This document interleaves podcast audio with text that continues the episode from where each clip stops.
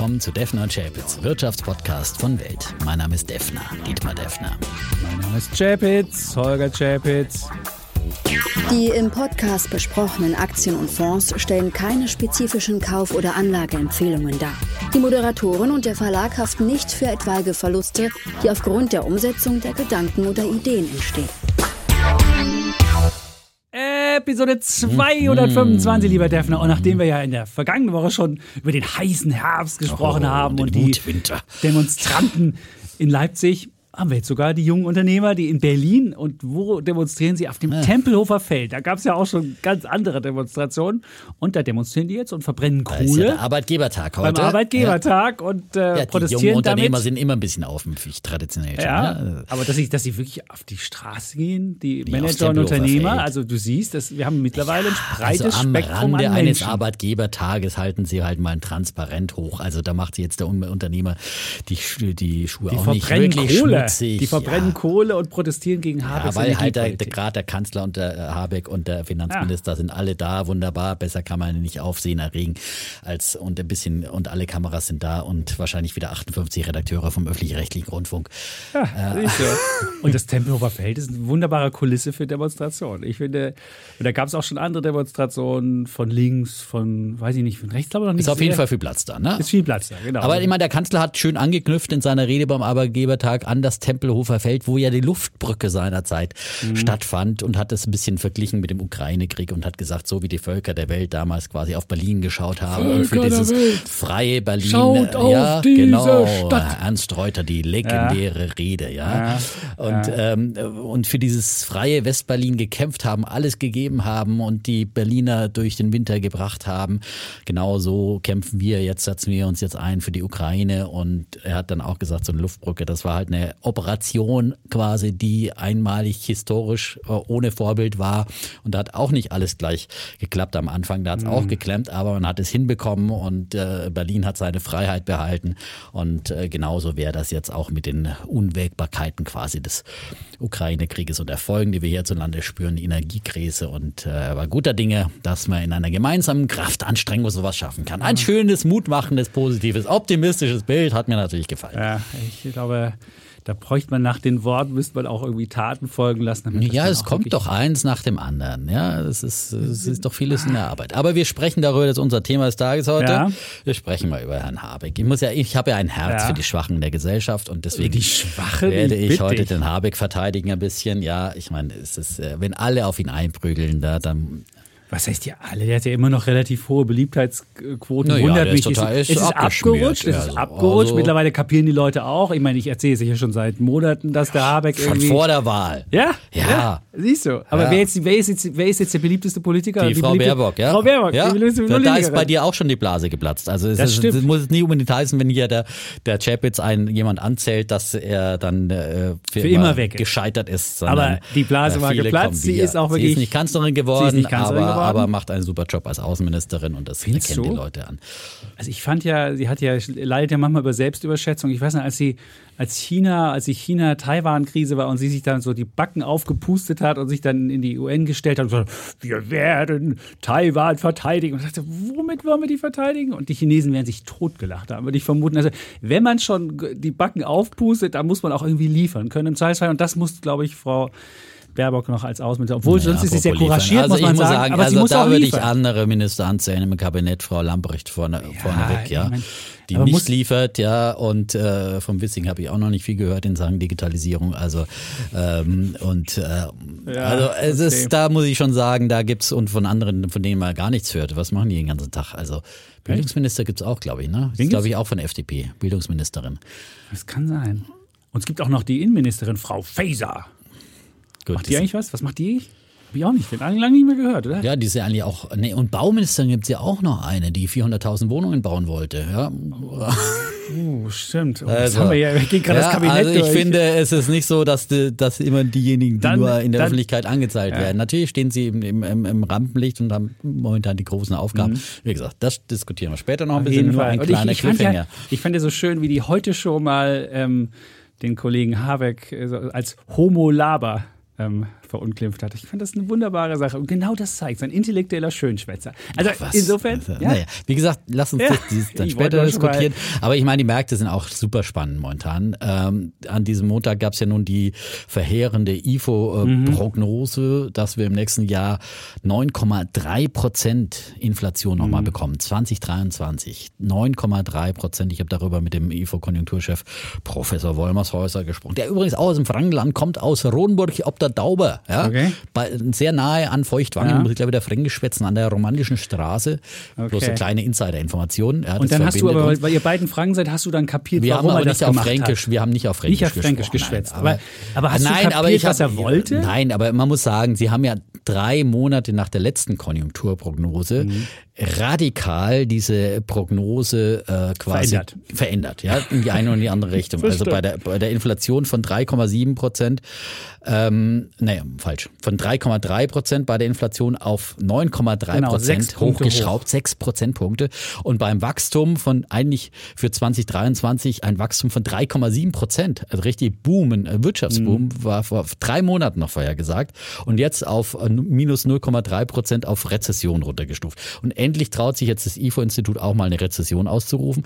Und ich muss sagen, ich habe schon vor zwei Monaten, ich spreche hier einmal im Monat auf jeden Fall mit dem IFO-Institut zum IFO-Geschäftsklimaindex, ist ja der wichtigste Konjunkturfrühindikator. Und ich finde, da haben sie ja, sitzen sie ja wirklich an der Quelle. Und der hat ja schon lange nachgegeben und eigentlich das, ist- und dann habe ich den Professor Fuß gefragt, also ich meine vor zwei Monaten, äh, zeigen nicht alle Zeichen auf Rezession, da ging es auch nur um die steigenden Zinsen, den einbrechenden Bauboom und so weiter, äh, Konjunkturflau, äh, Konsumflaut und so weiter und so fort. Über, Energiepreise. ja, Energiepreise waren damals auch schon hoch. Jeden Euro nur einmal Ja, ausgeben. kann man noch nicht so sagen. Also noch, und die Verbraucher haben ja auch noch viel Ersparnis und so weiter und so fort. Also für mich war klar, da kommt eine Rezession. Jetzt hat es auch das IFO-Institut erkannt und alle anderen Institute auch. Ja, und alle schreien jetzt Rezession. Und was was macht die Börse an diesem Tag, an dieses IFO-Institut die Rezession ausruft? Sie steigt um 2,4 Prozent, der DAX 2,4 Prozent im Plus. Und das ist für mich einfach wieder mal der beste äh, Beweis, dass Ökonomen einfach sehr, sehr weit hinterherhinken. Dass die Börse Dinge vorausnimmt äh, und äh, schon frühzeitig eigentlich voraus?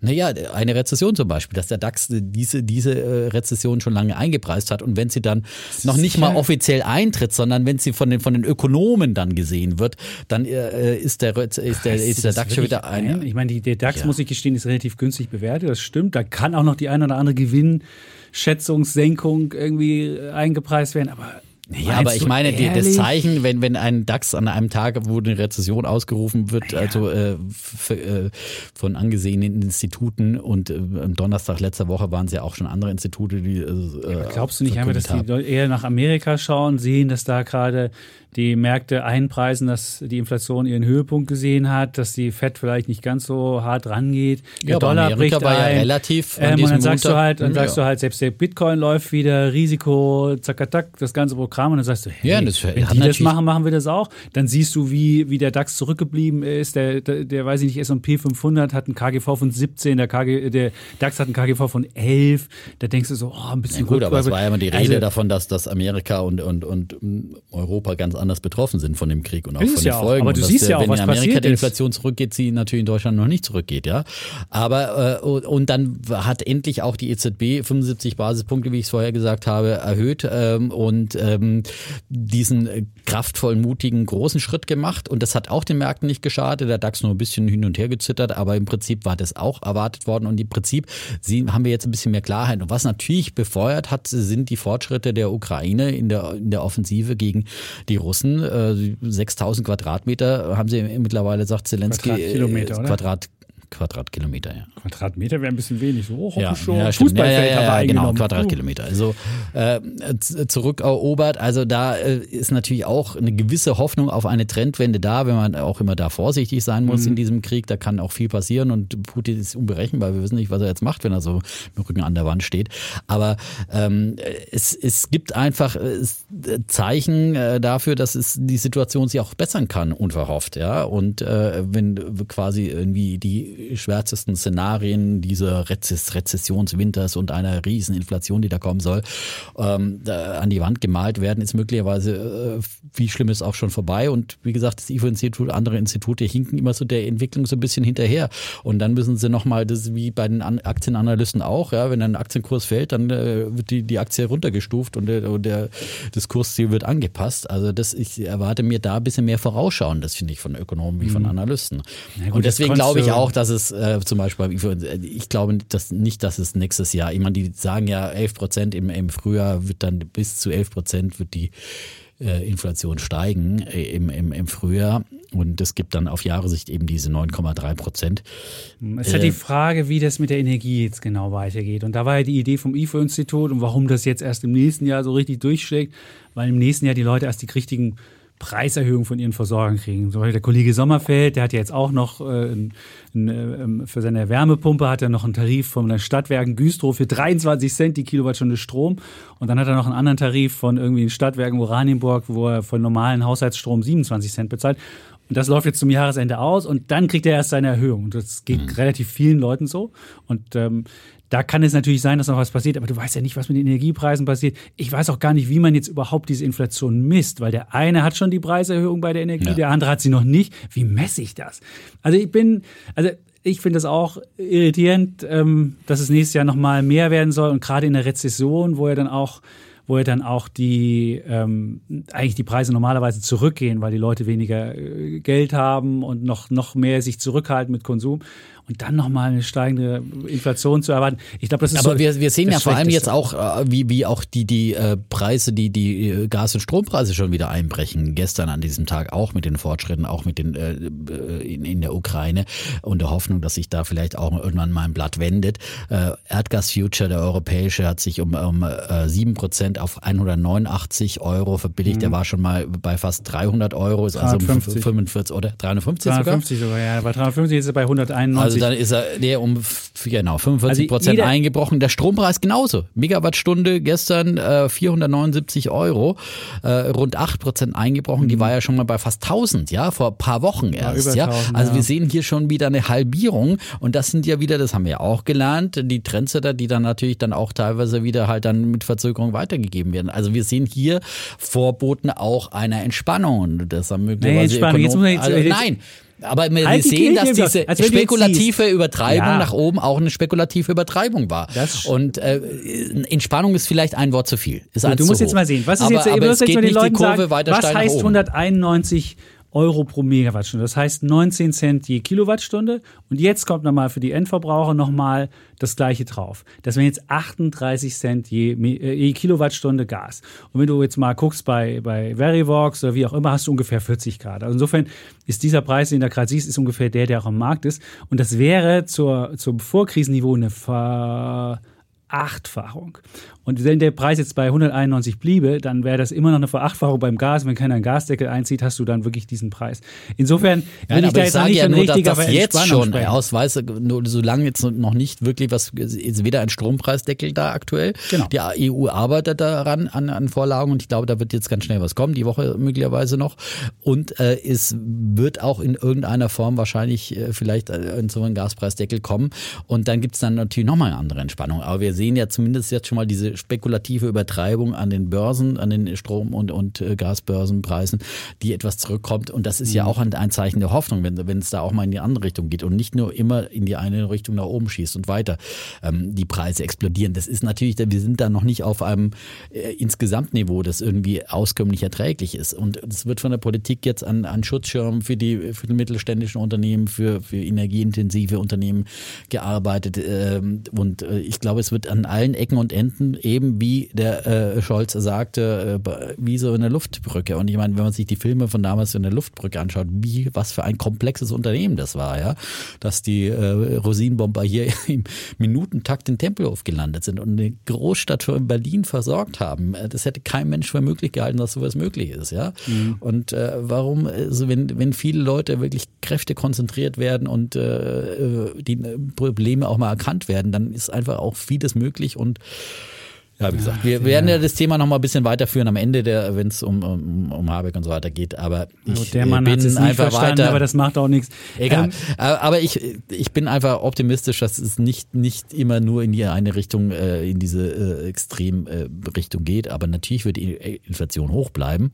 Mhm. Aber ich glaube eben nicht, dass das nochmal eine Schippe drauf hat. Wir sehen ja dann im Laufe des Jahres auch Basiseffekte. Ja, du hast ja eben diese hohen Energiepreise im, im, im Großteil Oder des Jahres dieses schon. Wenn wir jetzt, heute gab es halt die, die ähm, Konsumentenpreise und hat man halt gesehen, was so die, die Hauptpreistreiber waren. Da sieht man beispielsweise Butter 40 Prozent teurer geworden gegenüber vorher. Also eins der, der wirklich äh, teuersten Geschichten. Und wenn die Butter jetzt nochmal 40 Prozent teurer wird, die kostet jetzt 2,20 Euro, die, das, äh, das Eckprodukt, die Billigbutter, und dann kann man überlegen, nochmal 40 drauf, müsste es ja nächstes Jahr dann nochmal auf 3 Euro gehen. Und das kann ich mir nicht vorstellen. Und ähm, deswegen, ähm, wenn, wenn, wenn die Inflation immer weiter steigen muss, muss es ja immer weiter diese Preisanhebungen geben. Und das, äh, das glaube ich auch nicht. Deswegen finde ich die neuen so hoch. Aber ich fand es ja spannend. Es gab ja diese wunderbare Diskussion in, bei, bei Markus Lanz, die Inflationsdiskussion zwischen ähm, Frank Thelen und Ulrike Herrmann, der Taz-Journalistin. Und die Frage, was ist für Inflation verantwortlich? Und dann hat der Thelen gesagt, ja, das ist ja Gelddrucken. Das erinnert mich so ein bisschen Das ist ja die Chapitz-Theorie. Chapitz. Ja, ja, der Chapitz. Ja, Genau. dazu, der liest wahrscheinlich, der folgt dem Schuldenzieher, ja? Es ist Gelddruck, Äh, hab genau. die Bilanz mit der EZB Gelddruck. gezeigt, ja? Und dann hat die Frau Herrmann ihm gleich gesagt, ja, das ist eine Theorie von Milton Friedman, die ist schon längst überholt, die gibt's schon längst nicht mehr. Wenn Sie so eine schwachsinnige Theorie anhängen, dann wundert es mich nicht, dass Sie äh, schon zweimal pleite gegangen sind, hat sie ihm gesagt. Und dann saß der Thelen da. Also im Hintergrund, A, hörte man im Hintergrund dann den den Herrn Lanz Mensch. lachen. Wirklich, man dachte sich, der hat, den, der hat sich den Thelen eingeladen für so, ein, für so eine, für so eine Clownsnummer und lacht sich dann selbst über den Typen tot.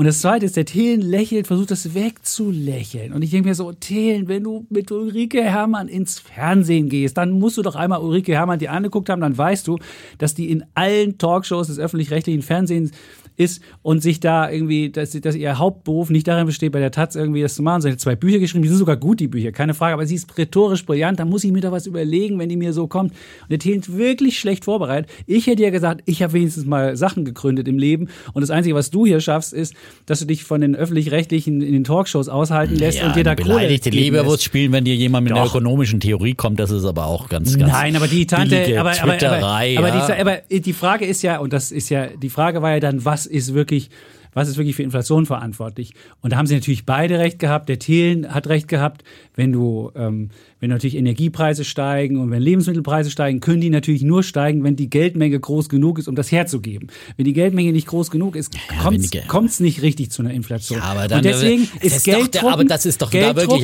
ist die, Wenn die nein, Geldmenge nicht- Geldmenge wenn die- ist wenn die der Gaspreis- notwendige, ist die notwendige Ja. Voraussetzung, um eine Inflation hinzubekommen. Es ist keine hinreichende. Wenn, das, wenn, wenn die Notenbank Aber Geld selbst in dem pumpen, Fall ist es vielleicht noch nicht mal eine notwendige, weil ich, wenn der Gaspreis explodiert und die Leute gezwungen sind, Gas zu kaufen, Ja. ist es keine Frage, ob sie jetzt irgendwie viel auf der hohen Kante haben, Ersparnisse haben oder keine Ersparnisse.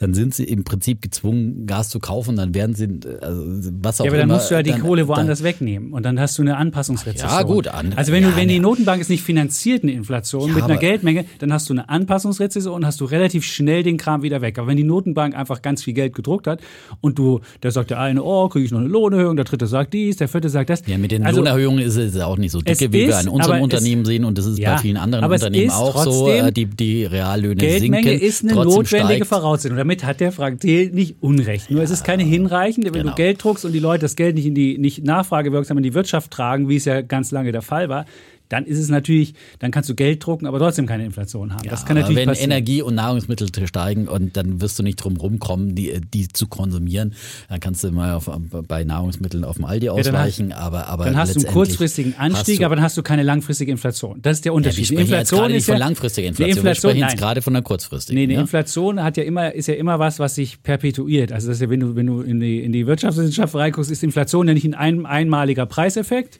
sondern Inflation ist Ja, in dem Fall war ja Geschichte. sicherlich vom einmaligen momentanen Preiseffekt die Rede. Naja, es war nicht so ganz sagen, klar. Wenn man momentan von Inflation fand, spricht, spricht man nicht von den nächsten zehn Jahren, sondern ich fand das Apodiktische von Okay. Frau, von Frau Herrmann war da hast du wirklich Glück gehabt, dass sie dir nicht über den Mund gefahren ist. Ja? Ich hätte, ich, ich hätte dann, ich hätte Du hättest sie beleidigt und dann. äh, Nein, oder ja, in deiner wenn die, dich, Art. wenn die dich beleidigt und sagt so, ja, so keine Ahnung. Ja. Nein, die hat, die hat eine, die hat eine Banklehre gemacht. Die hat Siehst du? Ahnung. Die hat aber, die hat nur Bücher geschrieben über irgendwie Antikapitalismusbücher. Hat ein gutes Buch über Wirtschaftsgeschichte geschrieben. Das war okay. Und ist sonst einfach nur in Talkshows und lässt sich da fürstlich bezahlen. Als, als Apanage kriegt sie da, wenn sie da hingeht. Und sie wird mehr, mehr Geld durch ihre ganzen Talkshow-Auftritte verdienen als jeweils bei der Taz. Na gut, bei und der hat Taz aber wird nie, noch schlechter bezahlt als bei hat aber nie ist- selbstständig irgendwie was gegründet. Und da muss man sagen, wenn der Thelen was gegründet hat und dann kriegt er eins in die Fresse, so, sie sind jetzt Ja, so aber ich doof. meine, zu sagen, ich habe was gegründet, deswegen kann ich abwegige äh, Inflationstheorie. Nein! Egal, egal. Aber trotzdem kannst du niemanden, niemanden niedermachen und die- das Argument Okay. machen, du Ist- bist zweimal pleite gegangen, deswegen hast du keine Ahnung. Würde ich auch sagen, du bist fünfmal ausgestoppt beim CFD-Mann, bist zu doof irgendwie anzulegen, weil du keine Ahnung hast. Würdest du ja auch nicht gelten lassen, siehst du. Egal, ich merke Aber schon, du bist eher auf, auf das- der Nein, Seite aber von ich Frau finde, Herrmann. das ist ja überhaupt nicht. Also ja, inhaltlich schon eher. Äh, äh, und ähm, und ähm, ansonsten finde ich das. Aber ich meine, wie gesagt. Lassen wir den Herrn, den armen Frank Thelen. Auf den wird so viel rumgehackt. Ja, das sollte vielleicht auch mal dem Kevin Kühnert folgen und Twitter verlassen. Ja, es ist doch immer eine gute Methode, um friedlicher zu leben. Nee, ich glaube, so schlimm ist, bei Twitter ist er gar nicht so aktiv. Er hat ja dann, Da hat er Thelen hat noch ein Video ne? nach, hat er noch ein Video nachgelegen, hat dann nochmal irgendwie so ein, so ein Ausschnitt von der Bundeszentrale für politische Bildung gemacht, die Definition von Inflation nochmal nachträglich vorgelesen. Das war dann schon wieder ein bisschen peinlich, aber lieber im Vorfeld sich Ja, gut gut, aber informieren und da ist die hingehen, als dass man das äh, danach noch irgendwie versuchen muss, wieder in Ordnung zu bringen. Ja, So, gut. Aber äh, apropos Inflation, wir wollten auch dazu noch eine Wette machen und zwar zur EZB. Ähm, Genau. Äh, weil wir nicht, dass wir uns in der letzten Minute wieder einfällt, auch wir haben gar keine Wette. Ähm, ich biete also folgende Wette an. Ich wette, Ja. dass äh, der Bagger von, nein, wir sind ja gar nicht bei Wetten, das, nein. Genau. Also ich glaube, dass die EZB weiter äh, doch äh, deutliche Schritte unternehmen wird in diesem Jahr. Also wir, eigentlich wird der Zinserhöhungszyklus ja noch bis ins nächste Jahr gehen und da glaube ich auch, dass wir auf jeden Fall bei drei Prozent oder irgendein Schnaps darüber rauskommen. Und ich glaube, dass sie doch nochmal in diesem Jahr um ähm, einmal 75 Basispunkte und einmal 50 Basispunkte erhöhen werden. Also zweimal in den zwei verbleibenden Also Zinssitzungen. 125. Und dann 125. 125. Ja, ähm, wahrscheinlich beim nächsten Mal eher nochmal 75 Mhm. und dann kommt mehr und mehr die Rezession näher. Da werden sie ein bisschen vorsichtiger und dann nur noch 50 bin mir nicht. Also es ist eine durchaus eine Prognose mit hohen Unsicherheiten behaftet, aber wir Aber müssen ist ja ja auch immer Unsicherheiten. Alles ist ja, unsicher. Ja, ja, genau. Und ich würde dir sagen, 100 bis Jahresende vielleicht. Aber ich hätte auch nicht vermutet, da muss ich ja sagen, da lag ich ja, ich hätte nie vermutet, dass die EZB so weit die Zinsen anheben kann und das auch tut. Und, Also du ähm, sagst einmal 75 Basispunkte, einmal oder 25. insgesamt einmal 100. Also 100 insgesamt bis Jahresende zum 100. Jahresende. wenn ich, drauf, die, wenn ich mir die 125. Märkte angucke, dann ist eingepreist 121. Also ist näher an dir. Näher an mir sogar. Oh. Mittlerweile näher an dir. Ist ja manchmal auch ein Konterindikator. Also Weiß man nicht. Aber also ähm, da ist eingepreist fürs nächste Mal 66 und dann nochmal äh, 65. Also immer, das sind immer Wahrscheinlichkeiten eingepreist. Man kann das ja irgendwie mit Terminmarktprodukten versuchen zu machen. Nein, aber ich muss sagen, ähm, Respekt, dass wir das letzte Mal diesen großen Schritt und sogar einstimmig diesen großen Schritt beschlossen haben. Und ähm, das ähm, zeugt doch auch für eine gewisse Vernunft in der EZB und, und dass, dass sie Das einfach zeigt, dass sie jetzt. einfach wahnsinnig behind the curve sind, Alter. ja, sowieso. Ja, Ja, wer aber so sie lange nichts macht, der Ja, muss halt irgendwann okay, versuchen, vor die Kurve muss, zu kommen. ja. Das kriegt er aber nicht hin. Also, vor die Kurve kommst du nicht mehr. Also die Amerikaner wirst du nicht mehr überholen, aber du musst halt einigermaßen hinterherkommen. Und Ah. ich meine, jetzt zeigt sich ja auch, dass es, und das ist ja auch nochmal ein dämpfender Faktor, der nochmal dazukommen kann, der Mhm. vielleicht in der Rechnung von Herrn Wollmershäuser auch nicht so drin ist. Äh, Der, der Euro zieht ja jetzt auch wieder an, ja. Also sobald die ja, ja. Das ist, glaube ich, der, der ausschlaggebendste Faktor. Weniger als die, wir dämpfen jetzt hier die Konjunkturen, die, die, die Leute schalten dann ihre Heizung aus, sondern äh, mehr, dass wir äh, im Prinzip diese importierte Inflation etwas senken, wenn der, wenn der Euro wieder etwas anzieht, ist jetzt doch äh, über die doch deutlicher von der Parität wieder etwas Mhm. entfernt.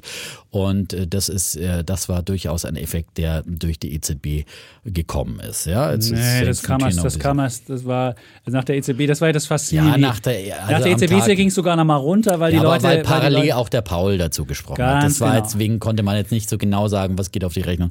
Parallel zur Lagarde hat der Paul gesprochen und hat auch weiter gesagt, wir machen auch weiter hier Äh, kräftig, äh, bis der Job gemacht die, ist. Die Fed äh, ist viel streitentscheidend. Und jetzt sehen, denken die Leute, dass möglicherweise in Amerika das Inflationshoch gesehen ist und dass das dann die Fed dazu übergehen wird, nicht mehr so stark zu erhöhen, vielleicht noch einmal 75 und dann nochmal, weiß ich nicht, 50 und dann äh, Job dann.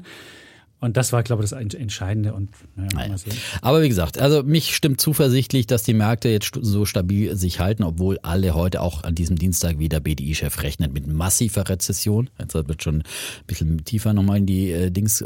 Die Börsianer im ZDW, der ZDW-Konjunkturindikator. Das ist, ist ja für mich immer der größte nachlaufende falsche Indikator. Da nee, kannst du auch wirklich den DAX vor zwei Monaten anschauen ja. und dann weißt du, wie die Stimmung der Börsianer ist. Nicht, oder, nee, oder der vor, DAX im, im, im der DAX in oder der Erhebungs, in der genau in der Erhebungswoche. Der DAX in der Erhebungswoche, genau. Der ZDW wird also ja erhoben ungefähr, und dann denkst genau. du, genau. Aber vielleicht eher so ein, ja, 14 Tage bis, bis einen Monat davor. Und da Börsianer bewerten Konjunkturaussichten ja. so negativ wie zuletzt 2008. Ja, ne? Also von daher, also das sind alles so, wie gesagt, und jetzt steigt und immer wieder steigt die Börse. Und dann äh, all die Leute, die meinen, man muss jetzt aussteigen oder weniger Sparrate machen oder so, werden dann wieder auf dem falschen Fuß erwischt, weil sie nicht dabei sind und plötzlich steigt der DAX an einem Tag um 2,4 Prozent. Das ist möglicherweise eine Vorbote. Und jetzt werden ja auch so ein bisschen technische Marken schon wieder überschritten und zwar die 13.000er Marke, wichtige psychologische Marke. Also ich bin da hoffnungsvoll, dass ich, äh, dass es, äh, ich habe auch wirklich letzte Woche doch massiv wieder mal ein bisschen, bisschen investiert. Ja, dann sagen Sie ja, mal, was Sie gekauft haben. Das wollen die Leute ja mal wissen. Ich habe ich hab wirklich jetzt auch mal von der Liste, wir hatten ja neulich drüber gesprochen. Die Schnäppchenliste. Die, die Schnäppchenliste, oh, okay, die dann ihr ich auch in der. Welt was aufgeschrieben ja, habt, genau. ja, mit diesen niedrigen KGVs, Aktien, die so billig sind, dass sie einen anschreien. Und äh, wie gesagt, bin ja normal nicht so der Old Economy. Ein bisschen ThyssenKruppe gekauft. Die haben übrigens auch ein paar neue Aufträge, ganz interessante bekommen Ja. im, Wasserstoffbereich. Die haben ja diese Wasserstofftochter, die sie in die Börse bringen. Genau, da, da ist ja diese Fantasie mit drin. K plus S. Ähm, es ist, äh, ich glaube einfach, dass diese zu Unrecht äh, zu sehr abgestraft werden. Mhm. Die haben ja auch in Kanada noch eine, eine, eine Kali-Mine. Also äh, Notfalls holen sie halt dann da äh, mit äh, günstigem Schiefergas die, die Sachen raus, äh, wenn die so gasabhängig sind. Also ich glaube, die sind auch total unterbewertet. Und äh, Glöckner hatte ich ja schon länger, die hatte ich ja damals Mhm. als beim Risse äh, schon vorgestellt. Die, ist- die kommen auch wieder, die sind ja auch auf dieser quasi 1er KGV-Liste da teilweise irgendwas äh, gewesen über ein bisschen über eins teilweise KGVs an den äh, letzten KGVs berechnet an den letzten Gewinnen und ich habe mir aber auch äh, wieder ein bisschen, bisschen was aufgestockt, BYD zum Beispiel nochmal aufgestockt, Okay. ja, ähm, die, die ich schon habe, aber die, die ja nochmal so massiv verprügelt wurden, weil ja Buffett so ein paar, äh, äh, da teilweise seine Position verkauft hat, also nicht, So heimlich, nicht so große hintenrum. Teile, ja, und jetzt ist Ja, die ja. große Angst, dass er seine ganze Position verkauft, aber gut, er hat 2000 Mhm. Prozent Gewinn, glaube ich, damit gemacht mit seinen Aktien. Der hält er ja seit Jahren und dass man da mal ein paar Gewinne mitnimmt und ähm, es gab jetzt von, von, von der Citigroup äh, neues Kursziel von 640 Hongkong-Dollar. Es ist deutlich, deutlich über dem, wo wir aktuell sind. Und umgerechnet 80 Euro ungefähr. Im Hoch war die ja bei 333 Hongkong-Dollar, also nochmal deutlich über diesem letzten Hoch. Und jetzt ist die wieder abgeschmiert. Die, ich glaube, die hat jetzt hier auch einen Boden erreicht. Und ähm, habe mir sogar wieder SIP Recruiter, äh, Recruiter geholt, nachdem ich hier, ja, Gut. zu dem, dem Pip nochmal gehört habe. Also querbeet so ein bisschen, ja, und ähm, Aber es ist keine, es ist keine, es ist keine lineare Entwicklung. Das kann ich gleich sagen. Wir haben ja gerade die amerikanischen Inflationszahlen gesehen. Die sind zwar gefallen auf 8,3, die Oh. Headline-Rate, aber eben nicht auf 8,1 wie erwartet. Und die, die, die Kernrate ist, ist gestiegen, die nicht auf kommen quasi 6,1. live rein. Die kommen live rein aktuell. und du siehst da, äh, auch das ist nicht linear äh, nach Und schon unten. schmiert der DAX wieder und ab, schon ja. schmiert der DAX Ja, wieder okay. ab. Genau, das ist es. es Also ist man sieht halt, es ist alles noch sehr datenabhängig und deswegen äh, ich bin immer, ich denke immer noch meine ähm, ja, normalen In- Investments, meine Sparpläne lasse ich weiterlaufen, aber jetzt schon groß auf Shoppingtour gehen. Ach, das ist ja wahrscheinlich. Ich, ich habe noch, ich muss zugeben, ich habe jetzt in langer Zeit nichts mehr gekauft, außer meine ganz klassischen, also ich habe ja Sparpläne auf Merck, auf die, auf die Pharmaaktie, auf Nvidia. Ich habe so ein Nvidia Krypto. wird ja auch immer billiger, Ja, wa? ja, ich krieg immer mehr. Ich krieg immer mehr fürs Geld, ganz genau. Ich habe auch. Die ich, Teil ich Nancy hab- Pelosi hat angeblich auch verkauft, bevor sie den, äh, ich habe bloß eine Headline gelesen, Ja, irgendwo ja. kann ich nicht ganz verifiziert, habe mich nicht, äh, bevor äh, die quasi den Ja. Bann für China dann äh, verhängt haben, das ist ja aber mal wieder wer. Ja, So, also, ähm, genau. Die haben ja da, die haben ja, die haben ja gesagt, dass sie das nicht verkaufen dürfen und das für, für Nvidia ist es ja der Horror, wenn sie da 400 Millionen im Quartal alleine mit China verlieren. Dann habe ich noch einen Krypto-Basket, den ich bespare Oh. regelmäßig. Aber jetzt kommt ja wieder. Da Ah. kommt der Merch. Ah, der Merch. Diese Woche Ethereum, die Ja, Blockchain, Bitcoin gleich die, mal wieder die, um, die, die jetzt ja auf Proof of ja äh, Stake ummodelt um, äh, modelt von Proof of Work. Da wird ja dann 99,9% Energie eingespart. Mal sehen, ob das irgendwie genauso sicher ist. Das neue Ökogeld. Ja, genau. Für das neue Öko. Das hast du sehr schön formuliert. Also insofern, das habe ich noch als Sparplan. Dann habe ich halt noch mein MSCI World, mein MSCI, dann habe ich noch mein FTSE All World und noch ein und noch ein ähm, MSCI World Momentum. Das sind so die Sparpläne. Ich habe die laufen halt und da bin ich zufrieden mit. Da muss ich jetzt nichts. Aber ich meine, Sparpläne bei, bei Einzelaktien finde ich schon auch wirklich in solchen Zeiten ganz, ganz spannend. Ja, wird's immer günstiger Ein Satz wird. noch äh, zu meiner Lieblingsaktie Jumia, in die ich ja groß investiert bin nach wie vor. Äh, aber ganz spannende, äh, die haben jetzt eine Partnerschaft mit, die, die machen jetzt Ja. wirklich, wovon man in Europa immer noch spricht und wo äh, Gorillas immer noch im Fahrrad die Sachen ausfahren. Äh, die haben äh, Drohnenlieferungen in, in Okay. Afrika angefangen und zwar in Ghana zusammen mit Mhm. Zipline. Und du warst ja auch schon mal in Ruanda, ja? Gab es Ja. die damals auch schon? Die haben in Ruanda ja angefangen, auch Drohnen auszuliefern, Zipline damals. Dann- Die haben angefangen mit, mit Medikamenten und 2008 Impfstoffen. Ach so, da, das war, ist schon so lange Nein, her, aber das Ruanda es war 14 ja da Jahre. ganz, ganz so ein bisschen, bisschen, die haben ja sehr viel äh, technologisch äh, rausgemacht und sind in Ghana, Ruanda, Nigeria aktiv. Mhm. Zipline auch äh, ein Startup aus, äh, leider nicht börsennotiert. Ähm, aber fand ich spannend, dass Afrika da so vorausgeht. Und das sind jetzt nicht so diese, diese Copter-Drohnen mit den, mit, den, mit den Propellern dran, sondern das sind eher so, so Flieger. Die sind, gibt es ein Video, kann man sich anschauen bei YouTube, Africa's Junior Pairs with Zipline for Drone Deliveries.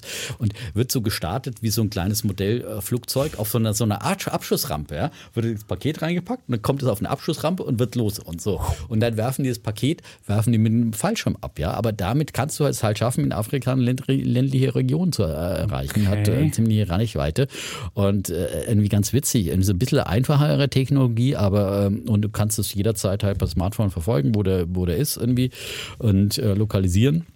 Also äh, das ist, wie gesagt, jetzt auch erstmal ein, ein Probelauf, den sie da in Ghana machen, wollen sie vielleicht in, in Nigeria und ähm, dann auch ausrollen. Nigeria ist der Hauptmarkt und die Elfenbeinküste. Ähm, aber fand ich jetzt auch technologisch irgendwie eine spannende Geschichte und äh, wie gesagt, kann man sich das Video auch mal anschauen. Äh, wie gesagt, Disclaimer, Jumia meine größte Aktienposition. die hast du auch behalten alles. Die habe ich auch behalten, ja. Das ist gut. Jetzt haben wir noch zwei Fragen. Eine, die wirklich, wirklich eine große Frage ist. Und zwar hat jemand ähm, für die Mutter soll er 1,8 Millionen anlegen. Für die Mutter. Für die Mutter. Das ist, also ich lese mal die, ja, ich lese Wie mal alt hier. ist die Mutter? Älter. Also. Ja, das ist leider nicht. Seit einiger Zeit bin ich regelmäßige Hörerin eures Podcasts, empfehle euch grundsätzlich immer weiter. Da muss ich sagen, toll, also weiterempfehlen. Dank. Christine. Also ich muss sagen, Christine, den Nachnamen sagen wir nicht, sonst wissen alle, vielleicht Ja. wohnt ihr, wohnt Dann im die Dorf und alle so, 1,8 1,8 Millionen, die Christine, das ist ja eine. Ich Meine habe, beste Freundin, Gritze Genau. Ja, sie hallo, Mensch, Christine, wollte mich mal wieder melden. Wie geht's denn so? Hallo, ich dachte, ich komme mal vorbei. Ja, ja, Und der, genau. was denn die ganzen Vermögensverwalter, die da anrufen. Ja? Das stimmt, du hast. Oh, hallo, 1,8 Hallo. Millionen, 5 Prozent äh, irgendwie Ausgabeaufschlag erstmal und dann pro Jahr 1,4 Prozent Provision.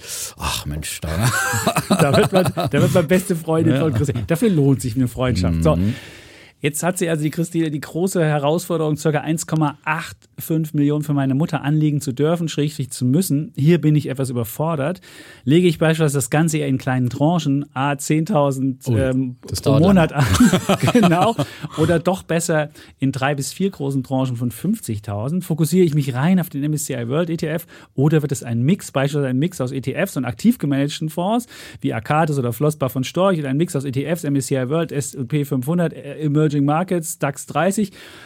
Und dann ähm, eine Grundidee für die, für, für die Anlage wäre, einen Fokus auf aktiv geführte Fonds zu legen. Also sie hat jetzt eine eigene Idee noch.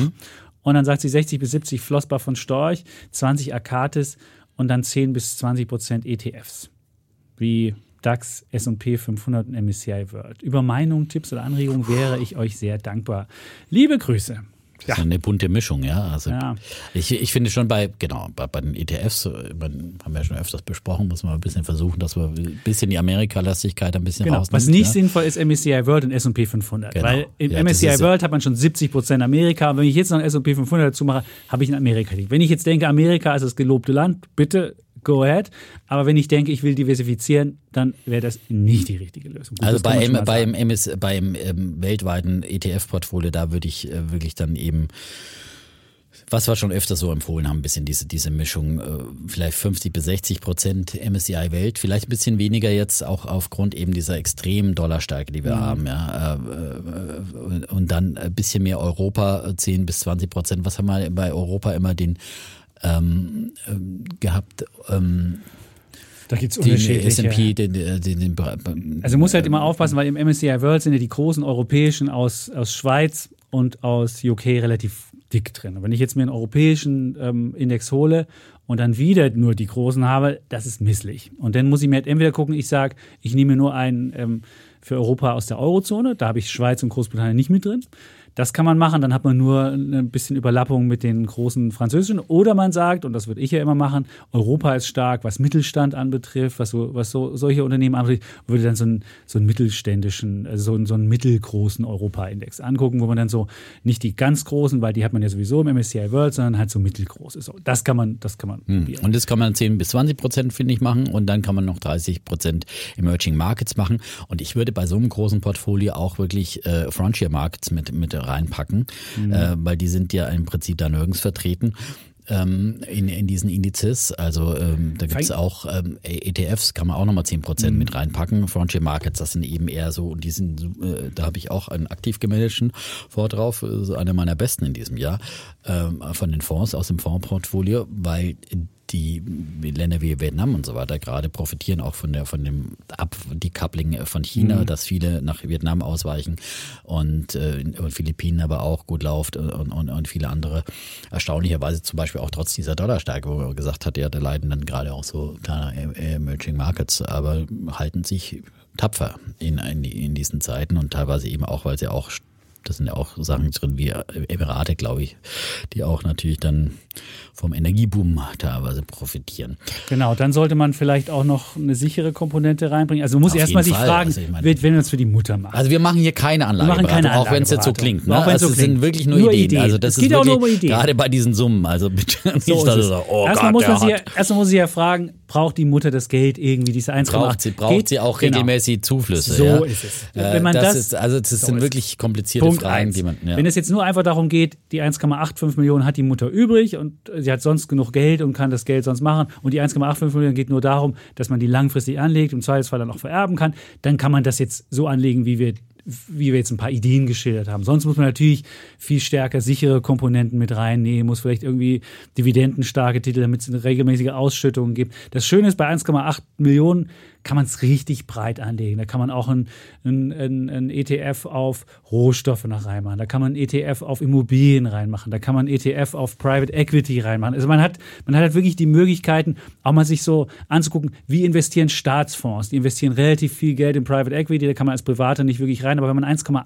Millionen hat, gibt es sogar schon Anbieter, die auch die Möglichkeit bieten, dass man bei Private Equity mit dabei sein kann und vielleicht auch da mal ein Ticket machen kann. Das sind Investments, die relativ lange angelegt werden, ungefähr zehn Jahre aber dafür auch stetig ähm, halt relativ sichere Renditen machen und da wird nicht jeden Tag ein Preis drauf geklebt, man sieht nicht immer, wie es schwankt und man muss nicht immer bangen, sondern man gibt es einem Anbieter und der legt es dann an. Also auch das kann man bei so einer großen Summe auch schon mal überlegen. Also insofern, das Schöne ist, wenn man, wenn man, wenn man viel hat, kann man auch, hat man auch mehr Spielraum, das zu machen, aber hat eben auch die Qual der Wahl und muss sich halt genau auch angucken. Äh, was ja, und man muss halt dann darauf achten, dass man nicht so diese Klumpen, wenn man meint, man streut jetzt unheimlich auf viele Produkte und dann nicht doch eben diese großen Klumpenrisiken genau. hat, weil man jetzt hier, hier viel Amerika drin hat und im aktiv gemanagten hat man auch nochmal viel Amerika, sondern dass man da so wirklich auf die Diversifizierung achtet. Und dann ist eben, was man außerhalb des Aktienbereichs noch machen will und wie seine Risikoneigung ist. Und mhm. dann, ich würde da auch wirklich Gold mit reinpacken, also Xetra Gold oder sowas. Ja, kleine Goldanteil, ja. klar. Ähm, und, äh, und auch irgendwie äh, Immobiliensachen. Irgendwie, Infrastruktur, äh, Immobilien. Man hat so viele verschiedene Möglichkeiten, die man da machen kann. Und ich meine, ein bisschen Dividendenaristokraten oder sowas als, ja. als extra ETF gibt es ja auch alles äh, feine, feine Sachen bei den, bei den Aktiven. Und ich finde auch die Idee gut, dass man sagt, ich mache ein äh, irgendwie sowas von der Mischung Hälfte, Hälfte in äh, passive äh, ETFs, die spesengünstiger sind, aber durchaus auch ähm, aktive Fonds und da kann man auch eben viele verschiedene Strategien ja dann ausprobieren. Da gibt es ja dann auch eben die etwas, äh, die Mischfondsartigeren, die auch sehr auf, auf äh, Werterhalt achten, eben Flossbach und Storch mhm. mit ihren ich glaube Multiple Opportunities heißen die oder sowas. Ne? Die, Kann man auch den Arero nehmen. Der Arero, der Mischfonds Arero ist vom- ein sehr guter, ja. Der, vom Professor Weber das ist aus sogar Mannheim. fast, äh, Arero ist jetzt sogar fast eine, eine Der kostet fast ein äh, ETF, Einlösung, ein, kostenmäßig. ein One-Product-Lösung. Das ist eine One-Product-Lösung. Ja, weil der ja wirklich diese Mischung hat, irgendwie sogar äh, Rohstoffe mit drin hat. Ähm, und, Rohstoffe, und die, man hat Anleihen und man, man hat Anleihen Aktien. und man hat Aktien, ja. Und äh, also das ist so im Prinzip kann man sich auch diese Mischung anschauen. Ähm, und ich finde durchaus, ich bin ja auch immer großen, äh, großer, habe ich ja auch selber in einen Fonds von, von ähm, äh, dem Herrn Leber ja, und ähm, Ich habe den, hab den Datini. der Datini so ist, ein sehr spezieller Mischfonds, sehr sehr, spezieller. sehr, speziell, muss nicht, man sagen. Ich glaube ne? gar nicht, weil der kann ja alles machen. Ich Ja, glaube, und der genau. hat halt wirklich. Aber das ist auch eine gute Beimischung. Das ist eine kleine Beimischung, ja. das ist was Freakiges. Ja. Für freakige Freunde kann man auch mal sowas beimischen. Der ist jetzt auch Größer nicht so ist toll der Aktien gelaufen. global, der ist ein Ja, bisschen, das der ist- ist ein bisschen größer, aber der ist auch, Aber wenn muss du man den wissen, hast und dann hast auch du sehr technologielastig. dann hast du halt das Problem, was hat Da hast du, auch wieder halt sehr viel. Technologie. Ja. Ja. genau. Das ist eben, muss man sich Überlappung. Angucken. Ne? Das ist, und äh, wir hatten ja auch schon mal Klaus Kaldermorgen hier, äh, finde ich nach wie vor auch einen, der wirklich auch damals viel Richtiges gesagt hat, äh, was kommen wird, nämlich die Inflation, die anziehen wird. Er hatte Inflationswetten drin, er hatte. Äh, Ja, aber er hatte Gold drin. Guck mal, was mit Gold passiert ja gut, ist. aber Gold wird auch kommen. Also Ey, Gold, ist, wo ist jetzt Gold? ich ja, gucke jetzt hier mal ist, live äh, rein. Also ja, das dürfte jetzt gefallen sein nach den Zahlen 17,09. Wenn ich jemandem erzähle, Amerika über 8% äh, Inflation, wenn ich jemandem erzähle, wir haben Ja. Krieg in Europa, wir haben Rohstoffe, die explodieren und dann 17,10 Ja, Gold. stimmt, du warst ja immer der große Goldbulle früher. Ja, ich bin ja auch Also, frustriert. Ich bin ja auch frustriert, dass da nichts passiert. Also es ist wirklich, es ist wirklich frustrierend und dass Gold sich eher, wenn Inflationszahlen hochgehen, geht Gold eher runter, weil die dann halt wissen, dann muss die Fed doch wieder stärker die Zinsen erhöhen. Jetzt ist auch der nächste Zins schon in Amerika 75 Basispunkte eingepreist und dann geht Gold wieder runter, nur wegen dieses Dings. Aber eigentlich müsste es ja hochgehen, weil es ja ein Inflationsschutz ist. Auch da muss man immer um die Ecke denken oder zwei Schritte voraus und das ist schwierig. So. Ja, aber der nächste Jumbo-Zinsschritt ist jetzt eben auch schon wieder eingepreist. Dann äh, haben wir ja da schon eigentlich auch wieder, da rappelt's wieder noch mal ein bisschen ein paar Tage vorher, nachher und dann ist es vielleicht irgendwann mal ausgerappelt, ja. Und äh, ich meine, wir, wir sehen jetzt wieder ein bisschen, genau, äh, Ja, gut. ein bisschen Unruhe. Und aber eins muss man sagen, Peak-Inflation ist trotzdem äh, hinter uns erstmal in Amerika. Nee. Ja. Bei der, bei der Kerninflationsrate hast du jetzt Ja, wieder einen fetten Anstieg von Gesamt- 5,9 auf 6,3. Ja, aber Und du musst ja sagen, die, Gesamtinf- Kerninflation. Nein, aber wir sprechen Bei der Headline, ja, klar. ich meine aber die Gesamtinflationsrate und und da geht's ja, das ist ja die, die getrieben wird von den Energiepreisen, ja. Ähm, natürlich gucken die Notmärkte auch auf die andere, aber trotzdem, wenn wir jetzt von Peak Inflation sprechen, sprechen wir schon von der Gesamtinflationsrate. Mhm. Ja. So. Und jetzt äh, haben wir hier live noch erlebt, wie der Euro eben war, noch bei 1,01, ist er noch bei 1,00. Also auch das sieht man sehr schnell, was passieren kann. Deswegen wäre jetzt, äh, man soll nicht so oft auf seinem Depot, also die Entwicklung, die wir hier innerhalb von einer deswegen- halben Stunde selbst Ja. mitgemacht haben, das sieht man, das macht Leute nervös. Und Also wenn mit nicht den nervös sein 1,8 könnt, Millionen sollte man auf jeden Fall nicht Ja. ständig rumzocken, weil so sonst ist ist man Und nicht jeden Tag sich das angucken und man muss halt so vorher das klären. Und Gut. natürlich kann man auch bei, bei wenn man eine selbst, keine selbstgenutzte Immobilie hat, äh, auch darüber nachdenken, äh, das zu tun. Ähm, aber als Vermietobjekt würde ich das nicht empfehlen, weil das ist wirklich, das hat man nur Ärger, nur Arbeit und äh, eine schlechte Rendite und immer noch hohe Preise. Also das. Äh, ja, es gibt aber ja, wenn Mutti sich eine neue Wohnung kaufen will, altersgerecht, was auch immer, äh, dann ist das sicherlich äh, äh, und man spart dadurch Miete oder was auch immer. Äh, aber möglicherweise hat es ja schon ein, würde ich, eine so wie, wie, wie es den hier geschildert wird, hat Mama schon- eine Immobilie und jetzt geht es einfach nur darum, bei Christine die Kohle anzulegen. Gut. Jetzt haben wir viele Ideen gehabt. Viele also Ideen Christine, und, aber äh, wie gesagt, alles auf eigenes Risiko und alles auf eigenes. Wir haben nur ein paar Ideen geliefert, was man machen könnte, was wir uns vorstellen könnten und wie man es machen könnte.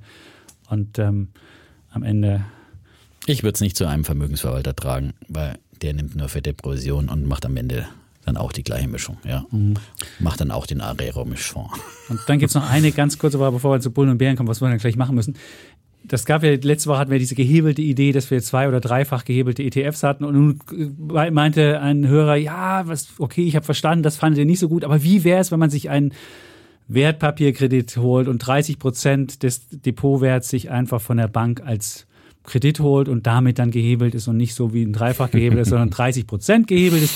Und dann hätte man einen sanften Hebel, wie er so schön schreibt. Und das wäre doch Aber wunderschön. der sanfte Hebel, und das kann ich ja, habe ich ja schon öfters, die Älteren werden sich erinnern, Ja. aus eigener Erfahrung Erzählen gezählt, vom wie ich so in meinen mein, äh, neue Marktzeiten mit dem gehebelten Depot unterwegs war. Damals konnte man teilweise für fünf, noch zu, zu 50 Prozent konnte man ein ganzes Depot. Gibt's Das sind aber nicht mehr ganz so sanft. Das ist schon etwas, etwas äh, heftiger. beleihen und natürlich, Defner nutzt das ja immer bis zum äh, Aus, ja. Mhm. Äh, und das ist, lief ja auch alles ganz doll, wenn solange es hochging. Aber das Problem ist halt, wenn es runtergeht, dann kriegst du halt den Margin Call. Und dann, äh, und das ist das Problem an diesem Hebel, dass du halt gezwungen wirst, in, in, in Crash-Situationen oder in Korrekturphasen entweder nachzuschießen, aber in der Regel hast du ja kein Geld, um nachzuschießen, weil sonst wird's ja, brauchst du ja auch keinen Kredit nehmen. mhm. einfach so. Und wenn du nachschießen musst äh, und du kannst es nicht, dann musst du, wirst du halt zu Zwangsliquidation, zu Zwangsverkäufen, wenn der Margin Call kommt, äh, mhm. gezwungen. Und dann musst du halt in solchen absoluten Crashphasen, wo du als normaler Anleger nie verkaufen wollen würdest,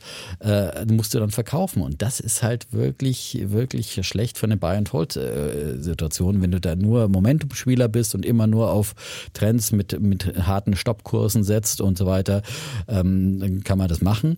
Aber, aber ich würde, also gerade vor allem gehebelten Depot würde ich, ich mag's nicht mehr. Ja? Also es ist, hey, du machst das CFDs noch, das ist Ja, CFDs mache ich. Das ist ja was anderes. Aber ich habe jetzt die ein, aber mein, mein eigentliches Aktiendepot also, ist jetzt, nicht beliehen, ja. weil ich da nee. packe ich dann die Sachen auch die, wo ich sage, okay, das sind jetzt wirklich die Wetten, wo es auch mhm. nochmal weiter runtergehen kann und die, die auch diese kleineren Sachen, die noch volatiler sind und die äh, vielleicht irgendwann mal kommen, aber wo man nicht absehen kann, äh, keine Ahnung, äh, wie gesagt, so eine Jumia zu beleihen, ja, also bei 70 Dollar war, ja, und jetzt ist sie bei 7. Ja, Herr und, Deppler, äh, wir haben da den Margin Call. Guten ja, Tag, Sie dann, da, wirst du, da wirst du halt immer, dann verkaufst du in die fallenden mhm. Kurse rein, ja, und, und das ist mir so passiert mit den eigentlich guten Sachen und ähm, ja, und am Ende wirst du komplett, äh, wirst du halt zu Tiefskursen quasi ausgestoppt, ja. Und das passiert dabei bei CFDs, ist natürlich die gleiche Funktionalität, mhm. ist klar. Und deswegen sollte man ja auch bloß mit kleinen Teilen dann seine Anlagesumme und seines äh, Vermögens dann in solche.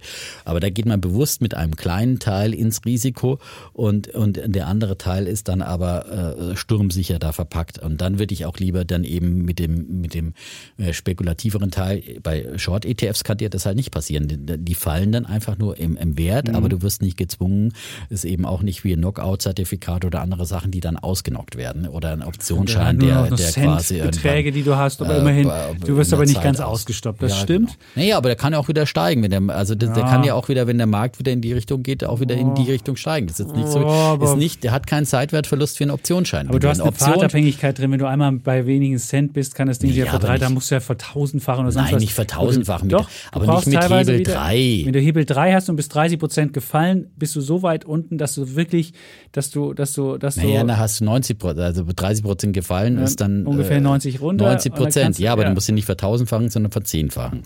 Ja. Äh, so. 1000 Prozent. Und wenn es noch ja, weiter stimmt. runtergeht, wenn ja, du 35 Prozent. Ja, du hast 1000 Prozent. Ja, 1000, aber wenn du, wenn du, wenn du, aber, wenn du, du hast aber, aber vertausendfachen gesagt. Wenn, wenn also, das kann auch sein, dass es noch weiter runtergeht, dann muss es sich vertausend. Also es ist halt wirklich. Ja, aber wenn du jetzt schwierig. einen DAX ETF, äh, einen Dreier Hebel auf einen DAX und der, ich meine, dass der DAX jetzt nochmal 30 Prozent. Wie gesagt, mit kleinen Teilen, diese gehebelten Produkte sind immer der Hebel funktioniert nach unten, mhm. nach oben. Aber ich würde wenigstens solche nehmen, wo man nicht ausgenockt wird oder zumindest nicht für den äh, für das gesamte Depot ausgenockt wird. Ja. Mhm. Wenn man äh, keine Ahnung, äh, sich irgendwo anders. Man kann sich ja noch einen Verbraucherkredit holen, wenn man seine Kreditlinie noch nicht ausgeschöpft hat. Die gibt's ja teilweise auch ganz günstig. Äh, aber die muss man ja zurückzahlen. Die musst du zurückzahlen, die kannst du ja. ja. dann abstottern, aber du musst, wirst dann wenigstens nicht ausgestoppt. Ja. Das stimmt, aber, da ruft zumindest keine Bank so, an aber und sagt, will, ja, so, aber wir wollen, das ist wirklich alles, alles, alles höchst spekulativ und dann heißt es wieder, ja, wir rufen hier zum Zucken auf Kredit nicht. auf. Das wollen Nein, wir auf keinen Fall. So, sondern das ist nur, weil die Frage kam. So aber, aber sanfter Hebel ist nie sanft. Wie gesagt, Ein Hebel ist nur sanft, wenn es hochgeht. Aber brutal ist wirklich, ja. wenn du mit guten Werten ausgestopft wirst äh, und die dann halt was an schwachen Tagen ähm, dann äh, da verkaufen musst. Ich meine, der Margin Call kommt auch nicht sofort am nächsten Tag teilweise, aber er kommt und mhm. dann musst du irgendwie äh, verkaufen und äh, und dann äh, einen Monat später geht's dreht der Markt nach oben und du bist mit dem großen Teil des Weg. Depots nicht mehr dabei. Das ist, das ist wirklich ärgerlich. Ja, dann lieber diesen, einfach. Es gibt diesen schönen Charlie Manga-Spruch. There are only three ways a smart person can go broke. Liquor, also Alkohol, Ladies and Leverage und Leverage-Hebel. Da hat man es. Und auch Warren Buffett hat gesagt, dass nur die doofen Leute brauchen Hebel, die klugen haben kluge Investments und die brauchen keinen Hebel dafür. Also auch da äh, sieht man, dass selbst Warren Buffett von Hebel nicht allzu viel hält. If you're smart, you don't need it. And if you're dumb, you shouldn't be using it. Also, da hat man Sehr klug. Okay. Ja. Sehr klug, genau. Ja. Warren Buffett. So, jetzt haben Klingt wir. das jetzt gegen mich oder was? Oder? Nein. Wie gesagt, ich mag es auch nur mit kleinen Teilen äh, Überhaupt meines nicht. Nein, nein, nein, Vermögens nein. und das ist so ein bisschen das Spielgeld. wenn man es wenn man's in Spielgeld hat und das Spielgeld noch ein bisschen So. spieliger werden soll, dann kann Und man da das ja machen, aber nie im Hauptdepot. So, Hebel. was ich halt nie, dann immer nie, mache, nie. ist schon manchmal wieder, wenn ich den Eindruck habe, es sind jetzt sehr günstige Preise, dass ich da wieder ein bisschen, bisschen was reinpacke. Aber da muss man genauso schnell wieder, wenn sie Märkte anziehen, auch wieder, wieder äh, Mhm. quasi Gewinne mitnehmen, ja, aus dem Gehebelndepot. Ne? Nicht, nicht das zu groß werden lassen, sondern da muss man wirklich immer wieder abziehen und dann ist dann wieder anders auf der, so quasi auf die sichere Seite, ja, in, äh, ins Hamsterheim bringen, ja, in die Speisekammer, ja, oder in die, halt ins normale Depot schaffen und da äh, so solide Aktien verkaufen. Zum Beispiel. Gut, so, dann kommen wir jetzt schnell zu Bullen und Bären, oder? Damit wir hier mal. Ja. Ich mach's auch relativ schnell. Mein, äh, ich habe mal, mein Bulle ist Heizöl. Jetzt fragen alle, hä? Heizöl? Warum macht er hier Heizöl? Naja, der Kollege Fabricius hat sich mal angeschaut, ähm, was so Brennwert, also Preis für, normal, für unterschiedliche Brennstoffe ist. Und hat dann festgestellt, der billigste Brennstoff ist ähm, Heizöl gerade. Und wenn man einfach mal sich überlegt, ähm, man braucht ähm, 25 Kilo Briketts äh, beispielsweise für, äh, für, für, eine, für eine Einheit. Dann kostet die Braunkohlbriketts kosten 48,95 Euro. Und das Heizöl für den gleichen Brennwert braucht man nur, also braucht man 10 Liter. Und das wären dann 20 Euro 80. Das ist das billigste. Dann als zweitbilligster ist die Holzpellets, obwohl die schon teurer geworden sind, kosten 22,40. Dann kommen die Holzbriketts für 24,27. Dann kommen die Braunkohlebriketts, die sind wahnsinnig teuer geworden, weil da ist auch gerade Lieferengpass und wenn man mal zum Obi oder zu irgendwelchen anderen Baumärkten geht, kriegt man da fast nichts mehr. Das kostet, wie gesagt, 48,95 und das Erdgas kostet mit den jetzigen ähm, Preisen 56,70. Also man sieht, wenn man noch einen alten Heizölkessel hat, ist man jetzt in der glücklichen Situation. Aber in der Vergangenheit haben ja viele die alten Heizke Heizölkessel rausgeworfen, haben sich dann die, die günstigeren ähm, Gasteile eingebaut. Und jetzt stellt man schon wieder fest, wieder das Falsche. Und das ist jetzt natürlich nur eine Momentaufnahme. Es ist eine Momentaufnahme Das in muss man einer sagen. absoluten Ausnahmesituation und man kann einfach sowieso nichts, nichts dran ändern. Kannst ja aber- noch einen Holzofen dazu kaufen, äh, aber äh, ob die Ja. Investition dann in einem Winter reingeholt wird, weil du ein bisschen was sparst, würde ich, würde ich bezweifeln. Also von daher. Ich finde es trotzdem mal interessant to zu wissen, know, was das äh, willst. äh, Genau, das ist ja. nice to know. Und ich würde jetzt auch nicht mal daran mein, daran mein, mein, meine neue Heizung ausrichten. Aber wir hatten ja auch ähm, bei Alles auf Aktien am Wochenende so einen Energieexperten oder Stromexperten, der meint auch, Gas wird, glaube ich, nie wieder ein konkurrenzfähiges äh, äh, Produkt. Gut, wenn natürlich der Krieg irgendwann vielleicht vorbei ist und wir wieder billiges Russengas bekämen, dann ähm, könnte es wieder zurückkommen. Aber ansonsten wird Gas immer teuer bleiben. Und ähm, der hat mir geraten, meine alte Gasding rauszureißen und eine Wärmepumpe einzubauen. Wobei, ja, Ja, Wärmepumpe ist natürlich die. aber kriegst du eine? Ja, natürlich nicht so schnell. Der kriegst du jetzt halt nicht. Ja, Und meine, von du musst meiner das mal- Liebe Aktienidee, ne? Vor Genau. einiger Zeit, die ist auch ganz gut gelaufen. Habe ich auch noch im Depot übrigens. Ne? du musst 12.000 erstmal investieren. Ja, klar. Ja, ja. Mehr teilweise, oder? Also, Ja, ja. Naja, aber, aber langfristig äh, wird das auf jeden Fall die Lösung sein, weil ich meine, ähm, ähm, fossile äh, Energien werden sowieso auch immer teurer werden mit CO2-Besteuerung und so weiter. Das muss man in diesen Aber du Trend musst dann sehen. auch grünen Strom dafür nehmen. Wenn du nämlich deine, Natürlich. wenn du deine, deine, deine Wärmepumpe mit, mit braunem Strom oder Ja, weiß klar. ich nicht betreibst, dann ist es auch nicht mehr so CO2-freudig. Also, also alles schwierig und äh, Natürlich brauchen wir grünen Strom und deswegen, aber ich, das ist einfach ja auch ein Teil dieser, dieser Chance in dieser Krise, dass wir jetzt auch nochmal die, die Energiewende und die Wende hin zu erneuerbaren Energien noch viel konsequenter anpacken und umsetzen, als dies äh, eigentlich schon der Fall war. Und das, das wird kommen, das wird geschehen. Also gerade Solarausbau und so weiter. Wie gesagt, es tut sich viel und äh, der BWF hat jetzt gefordert, dass, dass es noch mehr getan werden soll. Die sagen, bundesweit einheitliche Solarpflicht sollte ab 2024 auf Dächern sämtlicher Neubauten gelten, ab 2026 Bestand von öffentlichen, gewerblichen Gebäuden. Also gerade bei öffentlichen, ich verstehe es nicht, warum da nicht auf jedem Ding eine Solarzelle drauf ist. Ich verstehe es nicht. Das, also das müsste noch schneller gehen, finde ich, meiner Meinung nach. Also gerade und denken, so viel kannst du auch nicht liefern. Ich weiß nicht. naja, gut, das ist das Problem. Ja, Ja, ja. gut, aber du musst natürlich klar die, die Zeit lassen, dass es geliefert wird und, und, und die, die Installateure da sind und so weiter. Aber es ist irgendwie äh, ähm, da noch viel, viel Potenzial da, unheimlich viel Potenzial. Und wie gesagt, letzte Woche hier auch gibt's ja auch dann schicke, ja, von Meyer Burger wenigstens, wenn die ihre, ihre Solarziegel liefern. Habe ich mir auch ein paar Stücke jetzt geholt, die ich letzte Woche vorgestellt habe. Die sind ein bisschen dünner Ein paar Solarziegel oder Nee, ein paar Meyer Burger Aktien? Aktien. Also, Meyer, ja. So, und SMA Solar läuft ja auch gut. das Ähm, wird jetzt der große Wasserstoffplay. Die machen da auch, ja, Wasserstoff, Wasserstoffplay, aber die sind die. da auch, brauchen da, Die haben ganz viele Wasserstoffaufträge angeblich Ja, ja, klar, weil bekommen. die, du brauchst ja auch den, die, die Wechselrichter, um dann Genau. irgendwie den Gleichstrom zum Wechselstrom zu machen oder andersrum. Mhm. Ja, Ja, also insofern ist das Ja, ja, aber da gibt's überall viel, viele Chancen, ja, und Ja. viele Investitionschancen. Und ist, ich glaube, das ist wirklich die Disruption dieser Krise, ist, was Corona für die Digitalisierung war.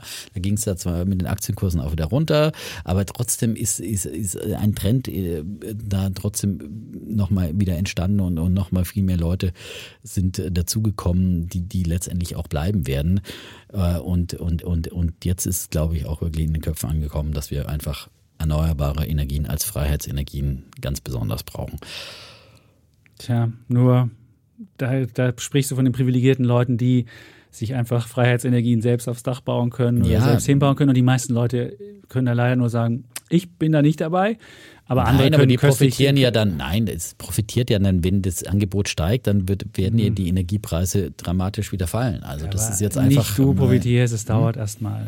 Ja, aber es kommt. Wie gesagt, Null Grenzkostengesellschaft von Jeremy Rifkin, äh, sehr interessantes Buch, wie dann wirklich langfristig die, wie gesagt, Sonne, Wind for free, ja.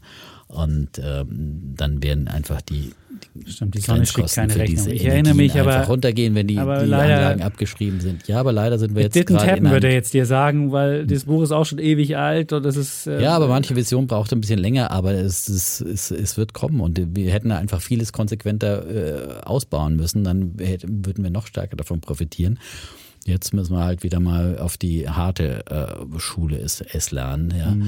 Und ähm, aber äh, die, damals waren natürlich auch die, die Kosten für Solarmodule noch nicht so günstig und so weiter, dass es so rentabel war. Aber jetzt ist es so und ähm, es wird immer günstiger und deswegen wird es passieren, dass Energiepreise auch wieder dramatisch fallen. Und diese Krise wird auch vorbei sein. Und ich meine, das hat jetzt der IFO-Chef auch bei mir im Interview gesagt, ja. Äh, diese ganzen Weltuntergangsszenarien und Pleitewellen und was man jetzt wieder alles so hört. Äh, er hat ja dann auch gesagt, gestern der Professor Wollmershäuser, das ist nicht die größte Krise, durch die Deutschland geht. Das ist eine Rezession und wir haben auch schon andere Krisen überstanden. Ob das eine Ja. Pleitewelle gibt, das äh, wird er nochmal bezweifeln. Wir haben schon andere Krisen überstanden, viel, viel größere. Die Corona-Rezession war viel trief, tiefer und natürlich hat der Staat massiv dann interveniert. der und Staat äh, hat das zur, zur Wohlfühlkrise gemacht. Ja, das aber ist der Staat wird auch jetzt wieder, geworden. wieder viele, viele Das ist auffangen. eine andere Geschichte. da Das ist kommt natürlich der Schuldensühner und sagt, oh, Nein, ich hab, nein, nein, nein, ich, ich würde sagen, mir, ich habe das schon das letzte Mal gesagt, dass mir die, der soziale Frieden so viel wert ist, dass ich hierfür auch. Würdest ich hätte du die sofort, Schuldengrenze sofort Ich verstehe. Ja, natürlich, das ist, das, das ist wirklich mal ein Grund, um auch die, die Schuldenbremse nicht, einhalten, nicht einzuhalten. Ja, Alle anderen. Sachen waren, es gab viele Sachen, wo man jeden Tag, das ist nicht jedes Jahr, wo du irgendwie sagst, ja, ist eine Krise. Das ist wirklich eine Krise, wo man ganz schnell was machen muss und nicht erst irgendwie fünf Monate rumhampeln und sonst wie, aber da kommen wir gleich zur Ja, Habeck-Diskussion. Ja. Das ist viel zu spät, weil das Vertrauen. du Kommen wir gleich zu, ja, machen. hübst auf, bevor du wieder ein Feuer verschießt. Gut, jetzt musst du Ja, mal mein hier- Bär, mein Bär geht an die Silberbären. Ja, die haben nämlich gestern was auf die Mütze bekommen und da gibt's ja auch sehr viele Short-Spekulanten, die da unterwegs sind. Ja, und das ist Du musst vielleicht sagen, das sind die Leute, die gegen, ein, ein, Genau. äh, gegen, gegen Genau. Silber spekulieren. Also genau, die, die, Silberspekulanten. Shorts-Spekulanten auf Silber. Ja. ja, aber ja, Der größte genau. aller Zeiten. Ja, und jetzt kommt der Short-Squeeze. Ja, Gestern hat er ja, begonnen, ja. ja. Ja, genau, 5% hoch. 5% ging's Ja. hoch, ähm, aus heiterem Himmel plötzlich mal so. Und äh, dann ist die äh, Silberunze bis auf 19,80 Euro, 19,80 Dollar äh, gestiegen Schon bei zeitweise. 30, da muss aber noch ein bisschen squeezen, Ich bevor da auch schon bei was 50. rauskommt. Ja, klar. Ja, aber nein, jetzt lass mich erstmal erzählen, bevor du uh, hier wieder schlau meierst. So. Ähm, und äh, wie gesagt, äh, das war auf jeden Fall mal ein kurzfristiger ähm, Short äh, Squeeze, wo sich ähm, Shortseller dann hieß es an den Märkten auch äh, eindecken mussten und erinnert so ein bisschen an äh, den 2021er Anfang mhm. des in der großen Reddit-Welle äh, mit GameStop und Co. gab es ja dann auch mal ein, ein Silber-Squeeze, wo äh, die Reddit-Community sich auf Silber gestürzt hat. Hat gesagt, das ist, Waren das nicht die Silberaffen? Jetzt lass mich halt einfach mal erzählen. Das so. waren die Silberaffen. Ja, so. Und ähm, und damals hat die Reddit-Community diesen, hat aber allerdings nicht lange gehalten, aber sie, sie hielten eben den Silbermarkt für äh, den, den größten äh, Short aller Zeiten und äh, entsprechend äh, gab es dann wieder ganz wahnsinnige Kursziele von, dass man 1000 Dollar und so weiter erreichen könnte und so weiter. Aber ähm, der Silbermarkt ist in der Tat nicht so besonders groß, ist durchaus anfällig für solche auch spekulative Belegung, Bewegungen. Aber meine Idee ist gar nicht, äh, dass das jetzt irgendwie, ob das jetzt ein Short Squeeze wird oder sie irgendeine Reddit-Community da drauf stürzt oder nicht, sondern meine Idee ist nach wie vor, und ich habe es ja auch schon öfters vorgetragen, und ich finde, dass jetzt halt einfach Silber so günstig geworden ist, dass es wirklich, wirklich einen anschreit. Und, äh, und wenn es hier jetzt eine Trendwende gibt, es wurden jetzt so ein paar, paar charttechnische Widerstände schon mal ein bisschen, bisschen ähm, getoucht äh, bei 1953 oder sowas, wo angeblich die Widerstände, ich bin nicht der große Charttechniker, will ich gar nicht für mich, aber ich finde einfach fundamental wird, muss Silber einfach quasi in den nächsten Jahren äh, steigen, weil es einfach äh, gerade für die äh, eben angesprochene Energiewende so massiv gebraucht wird in, in vielen, vielen Anwendungen, zum Beispiel eben in der Solarindustrie, weil ähm, nichts reflektiert das Licht nicht so gut wie Silber und nichts leitet die Elektrizität so gut wie Silber. Also es wird bei Solarzellen gebraucht, es wird aber auch in der E-Mobilität gebraucht, bei der ganzen Elektrifizierung und so weiter und so fort. Ähm, all den Dingen, die, die jetzt im Gange sind, wird, ist Silber einer der wichtigen Rohstoffe, die gebraucht werden. Und äh, es gibt äh, zum Beispiel einen David Morgan vom Morgan Report, der, der glaubt, dass, naja, keine Ahnung. Was, kennst du den? Nein. Naja, ich kenne den auch so. nicht. Naja, was heißt, keine Ahnung, habe ich jetzt beim Aktionär gelesen. Äh, Nein, selbst, aber der, selbst, selbst 10.000 Unzen im Keller und schreibt jetzt, das muss steigen. Diese Silber-Community ist schon ja, sehr lustig. Nein, dieses, natürlich gibt es überall äh, Interessen, ähm, aber äh, plausible, nachvollziehbare Argumente, dass äh, die Silbervorräte dann irgendwann von der industriellen Nachfrage auch, auch wirklich äh, quasi aufgesaugt werden. Äh, und das würde natürlich massiv die Preise steigen lassen. Und dann muss man wissen, dass Silber ja auch oft nur so als Beifang äh, quasi äh, gefördert wird, als Beifang bei, bei, bei anderen Metallen. Ähm, wenn jetzt zum Beispiel in eine Rezession gehen, viele andere Industriemetalle dann gar nicht mehr so aktiv gefördert werden äh, oder weil der Ölpreis und die, die Energiekosten auch so stark steigen äh, für, für insgesamt Metallförderung, Minenförderung, ja, dann muss auch da äh, dadurch der, der Silberpreis im, im Prinzip steigen, weil, wie gesagt, die, die Förderkosten auch steigen. All das müsste, ein Treiber für Silber sein. Und äh, das Silber auf diesen, teilweise waren sie ja bei äh, unter 18 Dollar notiert, ähm, wirklich sehr langjährige, äh, ich weiß nicht wie vieljährige, aber äh, also Tiefstände und äh, äh ich kann jetzt nicht sagen, ob sie in der Corona waren sie, glaube ich, tiefer. Ich habe jetzt hier einen langfristigen Schaden. Ich kann es mal nachschauen, bevor ich hier was über dumm, äh, Dummes erzähle. Ähm, ähm, aber auf jeden Fall ähm, doch ein ähm, tiefer, günstiger Stand. Es gab viel, in der Corona-Krise war das Silber bis auf zwölf. Ja, war es alles. Ja. Gut, da hat ja in dem Corona-Crash wurde ja alles extrem ausverkauft. Also da war es tiefer, aber ähm, in, in, in doch in äh, den letzten eineinhalb Jahren so ungefähr. Ist gefallen, ist halt wirklich nur gefallen. Was, was interessant ist beim Silber, dass es parallel zum Kupfer läuft. Also sieht man, dass es wirklich anscheinend ein Metall ist, was, also ich habe es mal mit Kupfer gerade hier äh, indexiert und es läuft auf Einjahressicht, auf Halbjahressicht, auf Fünfjahressicht, genau wie Kupfer. Ja. Also wirklich und es, es gilt halt als Industriemetall genau. und deswegen ja. wird es dann immer so, so gepreist. Aber man muss halt sehen, ähm, das ist halt ein Industriemetall in einer Branche, die halt wirklich auch in einer Rezession sicherlich eine Nachfrage, die, die Nachfrage nach Solarmodulen, mhm. die wird auch durch eine Rezession hinter weiter, weiter, weiter stark bleiben, bin ich absolut von überzeugt. Und äh, selbst wenn äh, ähm, äh, Kupfer und, und vieles andere dann ein bisschen, ein bisschen zurückgeht und Kupfer wird natürlich auch gebraucht für die für Elektroleitungen und so weiter. Das ist ja eine ähnliche, ähnliche Story. Ähm, aber was wäre jetzt beispielsweise der Vorteil von Silber gegenüber Kupfer? Also wenn ich jetzt, wenn du jetzt, du kommst zu mir und sagst, ey, mach mal lieber Silber oder lieber Kupfer. Gibt's da was? Ich, mit Kupfer habe ich mich nicht so beschäftigt, aber ich glaube einfach, dass das äh, äh, Silber rein rassig eben die Wette ist auch äh, mhm. auf ähm, erneuerbare Energien und dass es einfach so extrem billig ist momentan, dass es noch dazu als Edelmetall ja auch äh, auch als immer wieder als Inflationsschutz äh, galt, ja und äh, gut, wir sehen jetzt heute auch wieder die Reaktion beim Silberpreis nach den Inflationsdaten, es geht runter, ja, ja. genauso wie Gold, so mhm. äh, und auch im Vergleich zum Goldpreis äh, gibt es ja auch immer die die äh, Vergleiche, da dürfte es ja auch sehr historisch niedrig sein, das äh, Ratio von Gold, äh, Silber und mhm. äh, das sind eigentlich alles Sachen, die äh, und ja, wie gesagt, dann gibt's noch die, die Squeeze-Fantasie möglicherweise der Shorts aus dem Markt gedrängt werden, könnte auch kurzfristige Spe Spekulation sein. Ein Tag wie fünf Prozent nach oben geht, solche Tage können öfter passieren. Also möglicherweise ist das mal eine Wette wert. Das kann man natürlich dann über ähm, ETFs machen, über das kann man auch mal vielleicht über ein Hebelprodukt machen, mhm. wenn man da mit einem kleinen Kapital reingeht. Ähm, wenn man jetzt Silber physisch kauft, dann muss man ja meistens Mehrwertsteuer drauf zahlen. Das ist dann so ein bisschen für, nur für den ganz langfristigen Anleger. Ich habe mal die Gold-Silber-Ratio hier angeguckt, die ist bei 87 mittlerweile wieder. wenn man im langfristigen Schnitt guckt, war sie bei 60. Also Gold war 60 mal teurer als Silber und jetzt ist Gold 87 mal teurer. Das ist schon am, nicht am oberen Ende. Es gab auch mal über 100, mal eine kurze Zeit. Ähm, und zwar an, im, im, in der Corona-Krise, da war Gold ja gefragt, weil alle Leute sagten Gold. Und aber jetzt ist 87. Gut. Gut. Also Silber, mein Bär also die Silberbären sind mein Bär, also das ist wieder ein so umgekehrter Bulle. Du bist Eigentlich Optimist ja, für Silber. Ich bin für so. Silber optimistisch und für die Bären pessimistisch. Okay. Ja, ich mache meinen, mach meinen Bären ganz schnell, das ist relativ einfach. Es geht ja darum, immer die Frage, wie ist unsere China-Politik? Und da kommt ja irgendwann jetzt demnächst auch die Außenministerin, die von dir so gelobte, und wird eine China-Strategie für Deutschland ausgeben. Und eigentlich hat man ja das Gefühl, wir wollen uns mehr von China lossagen und die Amerikaner sagen das ja auch, jetzt sollen da irgendwie Chips nicht mehr hingeliefert werden dürfen und so weiter.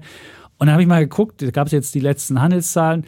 Was ist denn da überhaupt los? Ist denn die China-Strategie, so wie wir sie jetzt formulieren, ist da überhaupt eine reale Daten dahinter? Und ich musste leider feststellen, ist überhaupt nichts dahinter. Wir haben nämlich ähm, mit im, im, im Geschäft mit China haben wir jetzt einen neuen Rekord erreicht. Und zwar die Importe aus China, wenn man es mal auf zwölf Monatssicht nimmt, also wenn du immer die letzten zwölf Monate, also rollierend machst, haben wir 176 Milliarden haben wir Importe aus China. Das ist ein neuer Rekord, so hoch war es noch nie. Und die Exporte nach China waren 106 Milliarden. Das ist auch ein, das ist auch ein Rekord. Das ist nicht so doll gestiegen. Die Importe sind viel stärker gestiegen. als wenn jemand jetzt die Idee hat und sagt, ey, wir machen doch Friendshoring und wir holen alles heim und es ist so. Die, die Globalisierung wird ein neues Gesicht machen, nur noch mit Freunden und nicht mehr mit den Chinesen kann man sagen, die Daten geben das nicht her. Nun kann man sich ja fragen, möglicherweise ist es ja in Amerika anders. Die reden ja schon viel länger davon. Da haben wir schon den Trump und dies und das und jenes. Und dann haben wir auch mal die, die, die, die äh, Zahlen uns angeguckt, was ähm, die Amerikaner anbetrifft. Und auch da ist im Handel mit Amerika, im, im, im Handel zwischen Amerika und China ist ein Rekord. Sowohl bei den, ähm, bei den Importen auf jeden Fall, bei den Exporten hat es auch so ein bisschen stagniert, aber auch auf Rekord. Also auch da sieht man, dass die Zahlen das noch nicht hergeben. Und ich habe dann mal bei Handelsexperten nachgefragt und gefragt, ist denn ist sowas wie Friendshoring, gibt es das schon? Und dann meinten die, nee, das wäre eher ein langfristiges Phänomen. Und ähm, das könnte man gar nicht so kurzfristig machen. Und auch die meisten glauben noch daran, dass die Globalisierung intakt bleibt. Also wer da auch dran glaubt und meint, dass China vielleicht doch ein wichtiger Partner ist, der kann sich das mal anschauen. Und auf jeden Fall sage ich so, die, all die Leute, die sagen, China, mit denen wird man nichts mehr machen, das ist mein Bär der Woche, weil das mit den Daten überhaupt nicht übereinstimmt. Und dann, wenn die Politik mal guckt, dass so, huch, 176 Milliarden haben wir importiert. Möglicherweise sind das wichtige Sachen, die wir importieren. Wie weiß ich nicht. Sollte man sich vielleicht als Außenministerin, bevor man dann die China-Strategie macht, nochmal vorher angucken. Ja, und die äh, deutsche Wirtschaftsverbände, die waren ja schon eher, dass man eine zu strenge China-Strategie ja, macht. Ne? Ja, ja, also, weil, weil wenn du 176 ne? Milliarden in und das, obwohl ja, Grund haben. Ja, die ganzen Lockdowns immer wieder in China waren, die ja natürlich da auch die Exporte und äh, den Außenhandel insgesamt eingeschränkt haben, muss man ja auch nochmal dazu sehen. Auf der anderen Seite muss man China jetzt mal auch zugute halten, dass sie in der Ukraine, im Ukraine-Krieg äh, eben nicht äh, der äh, super äh, dolle Partner für Putin war, den den er sich erhoffte. Also keine Waffenlieferungen von China und äh, jetzt gibt's ja auch immer die Theorien, was macht jetzt Putin? Äh, und äh, da glaubt man schon auch, dass äh, also die Chinesen eher Putin davor abhalten, zum letzten Schritt, zum, nämlich zum Atomwaffeneinsatz mhm. zu greifen, ähm, weil sie sich mit dem Westen nicht verscherzen wollen, weil sie genau wissen, wenn sie da Rückhalt geben würden, dann wäre, äh, würden sie sich da einfach, also da hilft schon auch dieser äh, Handel auch äh, China noch mhm. Äh, bei der Raison zu halten, ja, weil sie natürlich ja. wissen, ihre, ihre Wirtschaft ist momentan so angeschlagen. Das ist wahr. sie können sich da nicht nochmal weitere Risiken leisten neben der äh, Null-Covid-Strategie und äh, ja, ihr, momentan ist das Wachstum total eingebrochen. Also, Aber die Importe, die, die sind nach, also die Amerikaner, ich habe mal geguckt, 554 Milliarden importieren die Amerikaner jährlich aus China.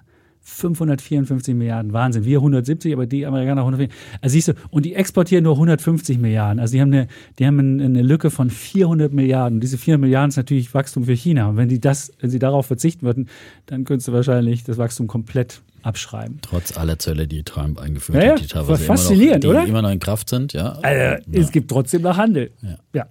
Gut. So, ich habe noch einen Bullen der Woche und der geht jetzt an mal einen Analysten. Die kriegen von mir immer viel Schelte, aber in dem Fall muss ich sagen, Respekt. So wünsche ich mir Analysten wie den Herrn Justin Smith von der französischen Bank äh, Société Générale, SOSGen kurz genannt. Äh, der hat nämlich jetzt wirklich eine ja, aufsehenerregende Studie zu Fresenius veröffentlicht und vor allem das Kursziel ist aufsehenerregend. Das liegt nämlich bei 92 Euro und das äh, ist, äh, letzte Woche hat er diese Studie rausgegeben. Das war zu dem Zeitpunkt dann äh, 25 45 Prozent, ähm, nee, ach, Schmarrn, halt, halt, halt, halt, 265 Prozent, 265 Prozent über dem Kurs von Fresenius mhm. und ja, aktuell ist der Kurs auch bei ja, 26. 26 ungefähr. Irgendwas ja. drauf, ja. Also bei 26 äh, paar zerquetschte und äh, er sieht 92 Euro als Kursziel, also mehr als Verdreifachung, 265 Prozent. Ähm, normalerweise ist ja eben so, dass äh, Analysten dann immer eben so ihr Fähnchen in den Wind hängen und äh, so nah an den Kurszielen der Aktie fällt, dann wird es zu Kursziel nach unten angepasst, Aktie mhm. steigt, dann ziehen wir wieder ein bisschen nach und wir sind immer so ein bisschen 10 Prozent drunter drüber, was auch immer. Nummer. Ja, genau, weil dann wird keiner dich bashen und sagen, hallo, du lagst ja daneben, sondern bist halt immer so, ja, und passt da auch immer erst an, wenn die Aktie schon bereits die Bewegung gemacht hat. Aber äh, in dem Fall äh, doch Alpha vorausgehen. Warum hat er diese äh, optimistische Einschätzung? Er sagt halt, ähm, die Anleger hätten seit Beginn der Pandemie auf die Probleme der Dialysetochter Fresenius Medical Care überreagiert. Wir wissen ja, dass es bei FMC ähm, da bei den quasi Patienten und quasi Kunden eine ja, Übersterblichkeit leider gibt, äh, weil, weil sie natürlich äh, für die äh, Corona-Pandemie quasi auch anfälliger waren, äh, also und und äh, halt äh, quasi eher leider verstorben sind ähm, als als der Durchschnitt der Bevölkerung und deswegen hat FMC hier dann auch ähm, ähm, deutlich quasi gelitten und ähm, und auf der anderen Seite sagt er hat äh, die, haben die Anleger noch nicht das volle Potenzial der biotechnologisch hergestellten Nachahmermedikamente äh, der Tochter Kabi erkannt, äh, die auch zu Fresenius gehört. Und was wir mal wissen, es gab einen Chefwechsel bei Fresenius und der neue Chef ist eben der äh, ehemalige Chef von Kabi.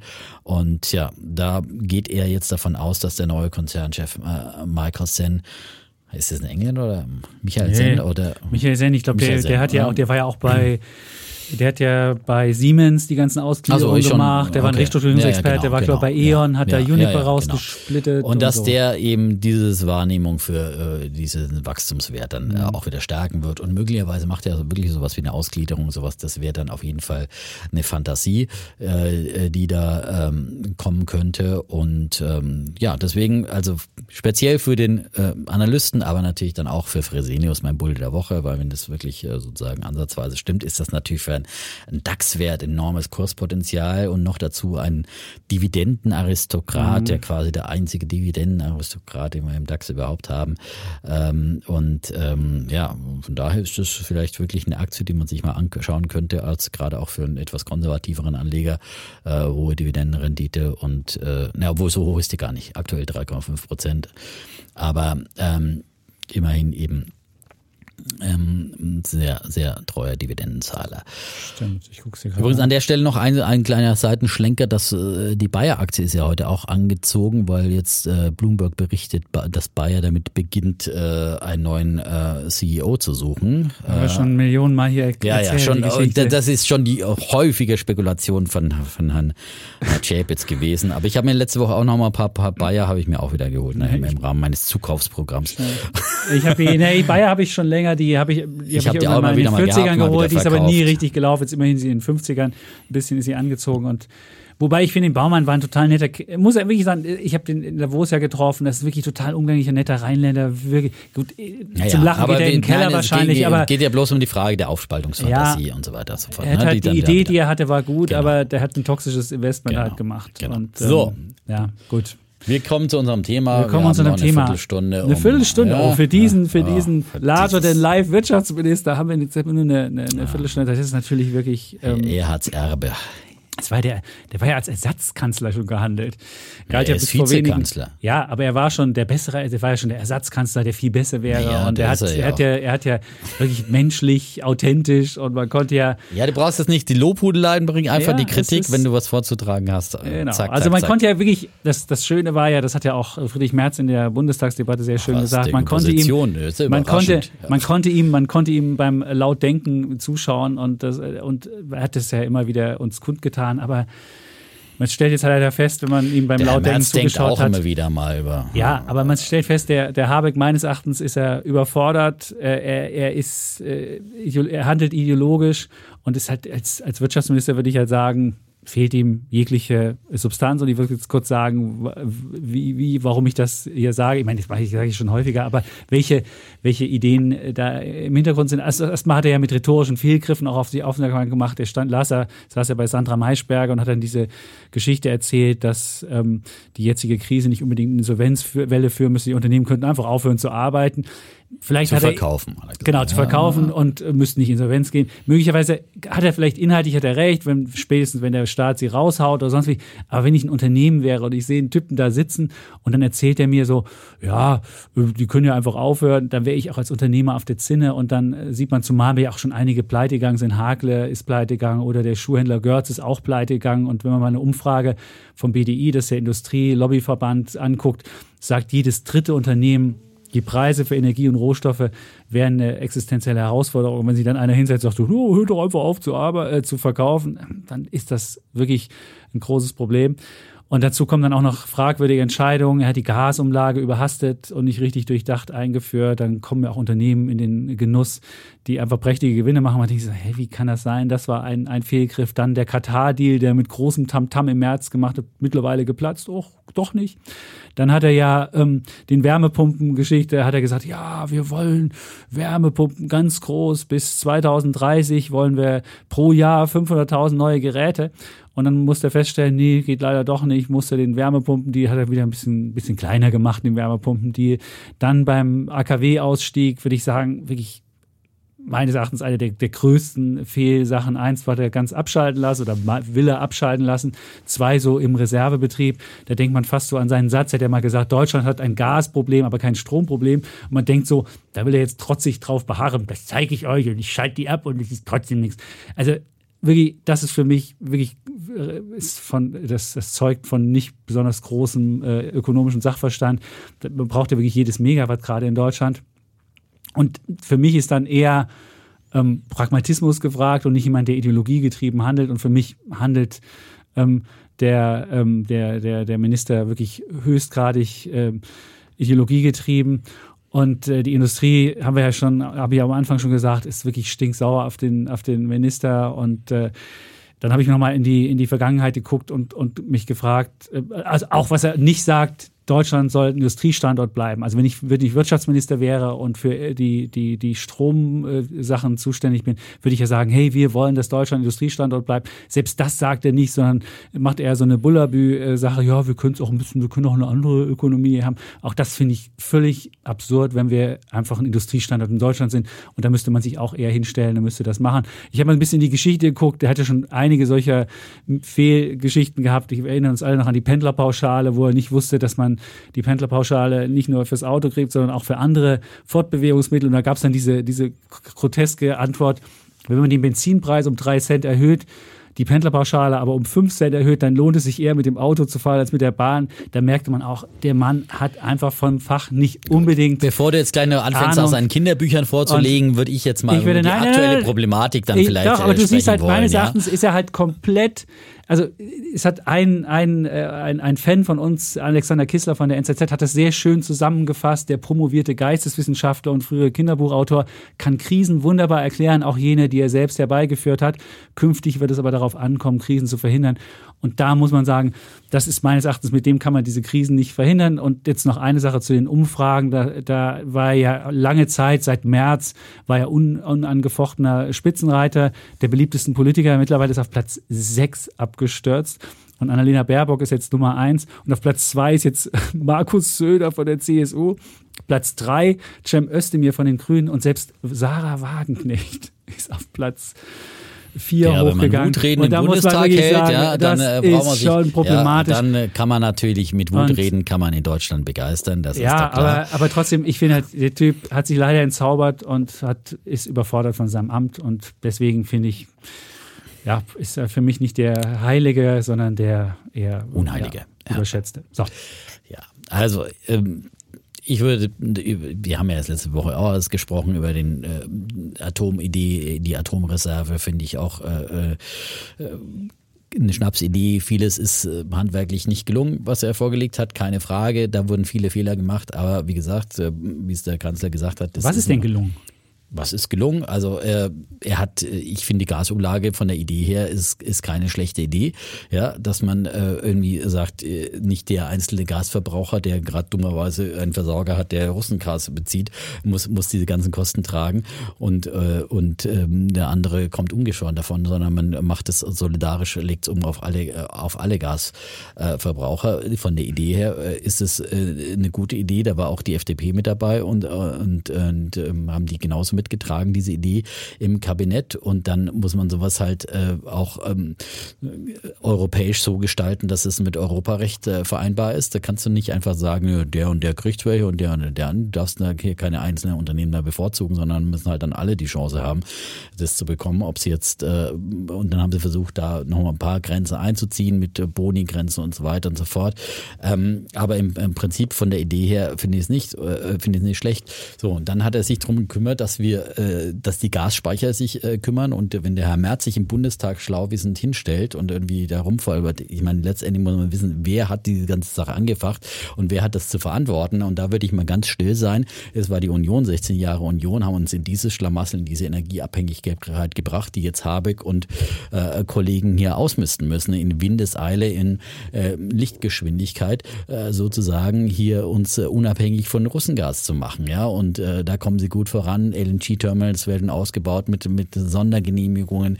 Es werden Kohlekraftwerke ne, an, ans Netz Toll. gebracht. Äh, Grünen Kohlekraftwerke. ja, aber ich meine, er springt, weil du ihm Ideologie vorwirfst. Er, er hat jetzt so viele Sachen über Bord geworfen, wo man sagen würde, das macht ein Aber Grüner unglaublich. AKW also er, er geht nach Karte. Als- ja, als- als- AKWs habe ich letzte Woche. Lass mir jetzt einfach mal. Du hast jetzt auch zehn Minuten geredet, ja?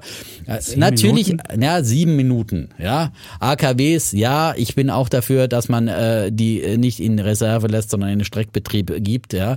Und das wird auch kommen, ja. Aber er muss halt auch sagen, er ist in einer Partei. Er ist, er hat einen Parteitag im Oktober, er hat eine Niedersachsenwahl und man muss halt auch äh, auf eine Partei Rücksicht nehmen in der Demokratie. Er ist nicht äh, zum ähm, äh, Kaiser von China oder zum Alleinherrscher äh, da bestellt worden, sondern du musst halt irgendwo auch noch äh, deine Partei mitnehmen. Das Was ist hat halt dann das Schröder Problem gemacht der, in der größten Krise?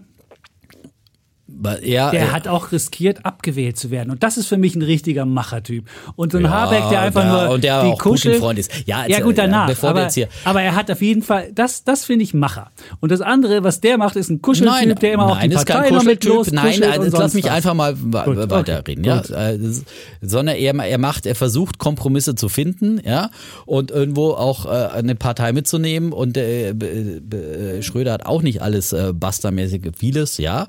Und Joschka Joschka Fischer hat auch auf dem Parteitag äh, die Bundeswehreinsätze dann äh, verteidigt und durchgesetzt und das wird auch von Habeck passieren. Habeck ist ja ein Reale und man muss ihm einfach diese, diese Chance geben. Auch äh, ähm, ich finde, er ist in, in vielen Bereichen eben, ähm, ist er da vorangegangen, hat ähm, äh, realistische, realitätsnahe Politik, pragmatische Politik gemacht und äh, die haben halt einfach, gerade das Ministerium hat halt einfach momentan diese ganze Krisenbewältigung an der Backe und äh, ja, da wird halt mal der ein handwerklicher Fehler gemacht, aber das, wo gehobelt wird, äh, fallen Späne, die machen wenigstens was, im Gegensatz zu anderen, die immer nur, nur reden. Äh, Söder allen vorweg, ja, der äh, keine äh, Leitungsanbindungen an den Norden hat, ja, und deswegen im Blackout-Gefahr hat, weil, weil, weil sie ständig äh, äh, Trassen verhindert haben, gerade in Bayern, weil sie, weil sie Strom, äh, weil sie äh, Windräder verhindert haben und so weiter und so fort. Deswegen sind die Bayern da besonders äh, gefährdet, ja. Da kann er natürlich laut rumpoltern.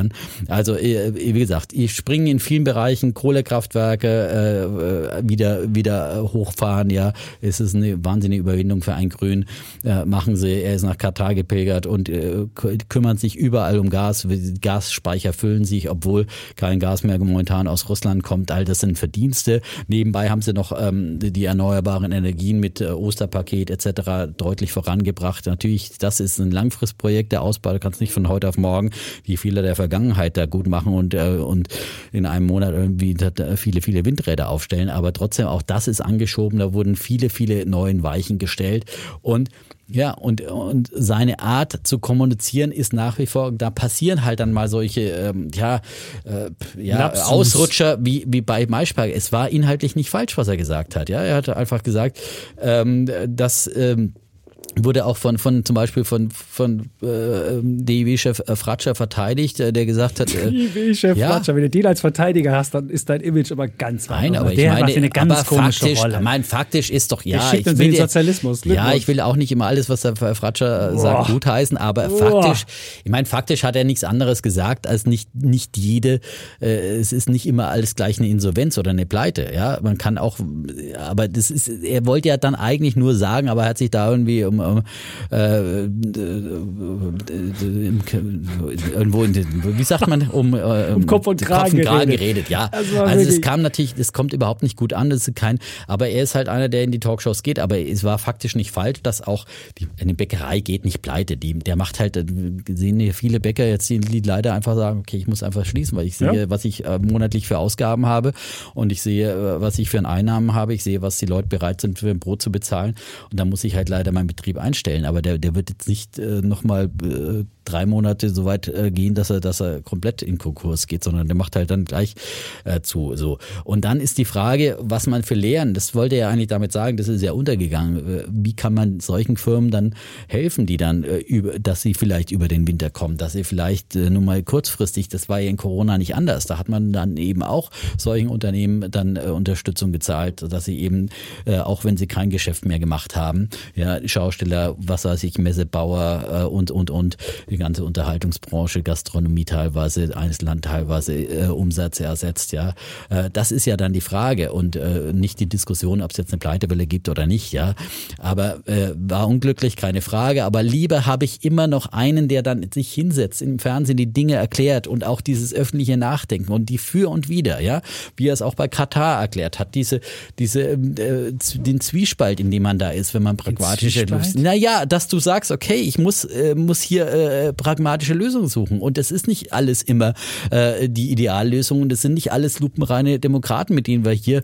Jetzt äh, liefern sie noch nicht mal. Also stell dir vor, du machst so, so, so ein Kram und dann liefern Ja, aber wir mal. kriegen äh, viele andere, ja, aber viele andere liefern. Ja, aber viele ja. andere liefern eben, ja, und da musst du halt einige Klingen putzen, bis, äh, aber es kommen eben auch aus, aus äh, Niederlande und, und aus europäischen Ländern äh, äh fließt äh, mehr Gas als, als, als bisher. Also äh, sie haben unheimlich viele Anstrengungen gemacht und wie gesagt, und der viel Versuch, das immer. Viel zu ach, spät. Du, du, hättest ja schon immer vor dem Krieg damit angefangen. Nein, man hätte das aber, ist überhaupt aber wir haben mit spät. Gas einsparen. Diese ganze Einsparen, aber die machen wir jetzt seit jetzt. Man hätte viel früher darauf drängen müssen, dass Menschen irgendwie Gas sparen, dass wir, dass wir gar nicht erst in diese, in diese, in diese missliche Lage jetzt reinkommen. Wir haben, wir haben über haben ganz, wir überhaupt nicht viel Gas verbraucht. Wir haben, über, doch, wir haben, wir haben immer noch weiter den. Es wurde von Anfang an, Gas Sparappelle waren ja wohl das erste. Das noch Sparappelle so waren das erste, was gemacht wurde. Nee, Ne? das hat, er, Dann nee, gab's er natürlich längst, die, nicht- die, das hat er längst nicht so. Das ja, hat er, und dann gab es die Ausnahmen und dann kam ja die erschwerende. Situation. AKWs als erstes, in Frankreich als fallen erstes, aus. Du hättest ja. als erstes die Brennstäbe bestellt, du hättest als zweites die alten AKWs zurückgeholt,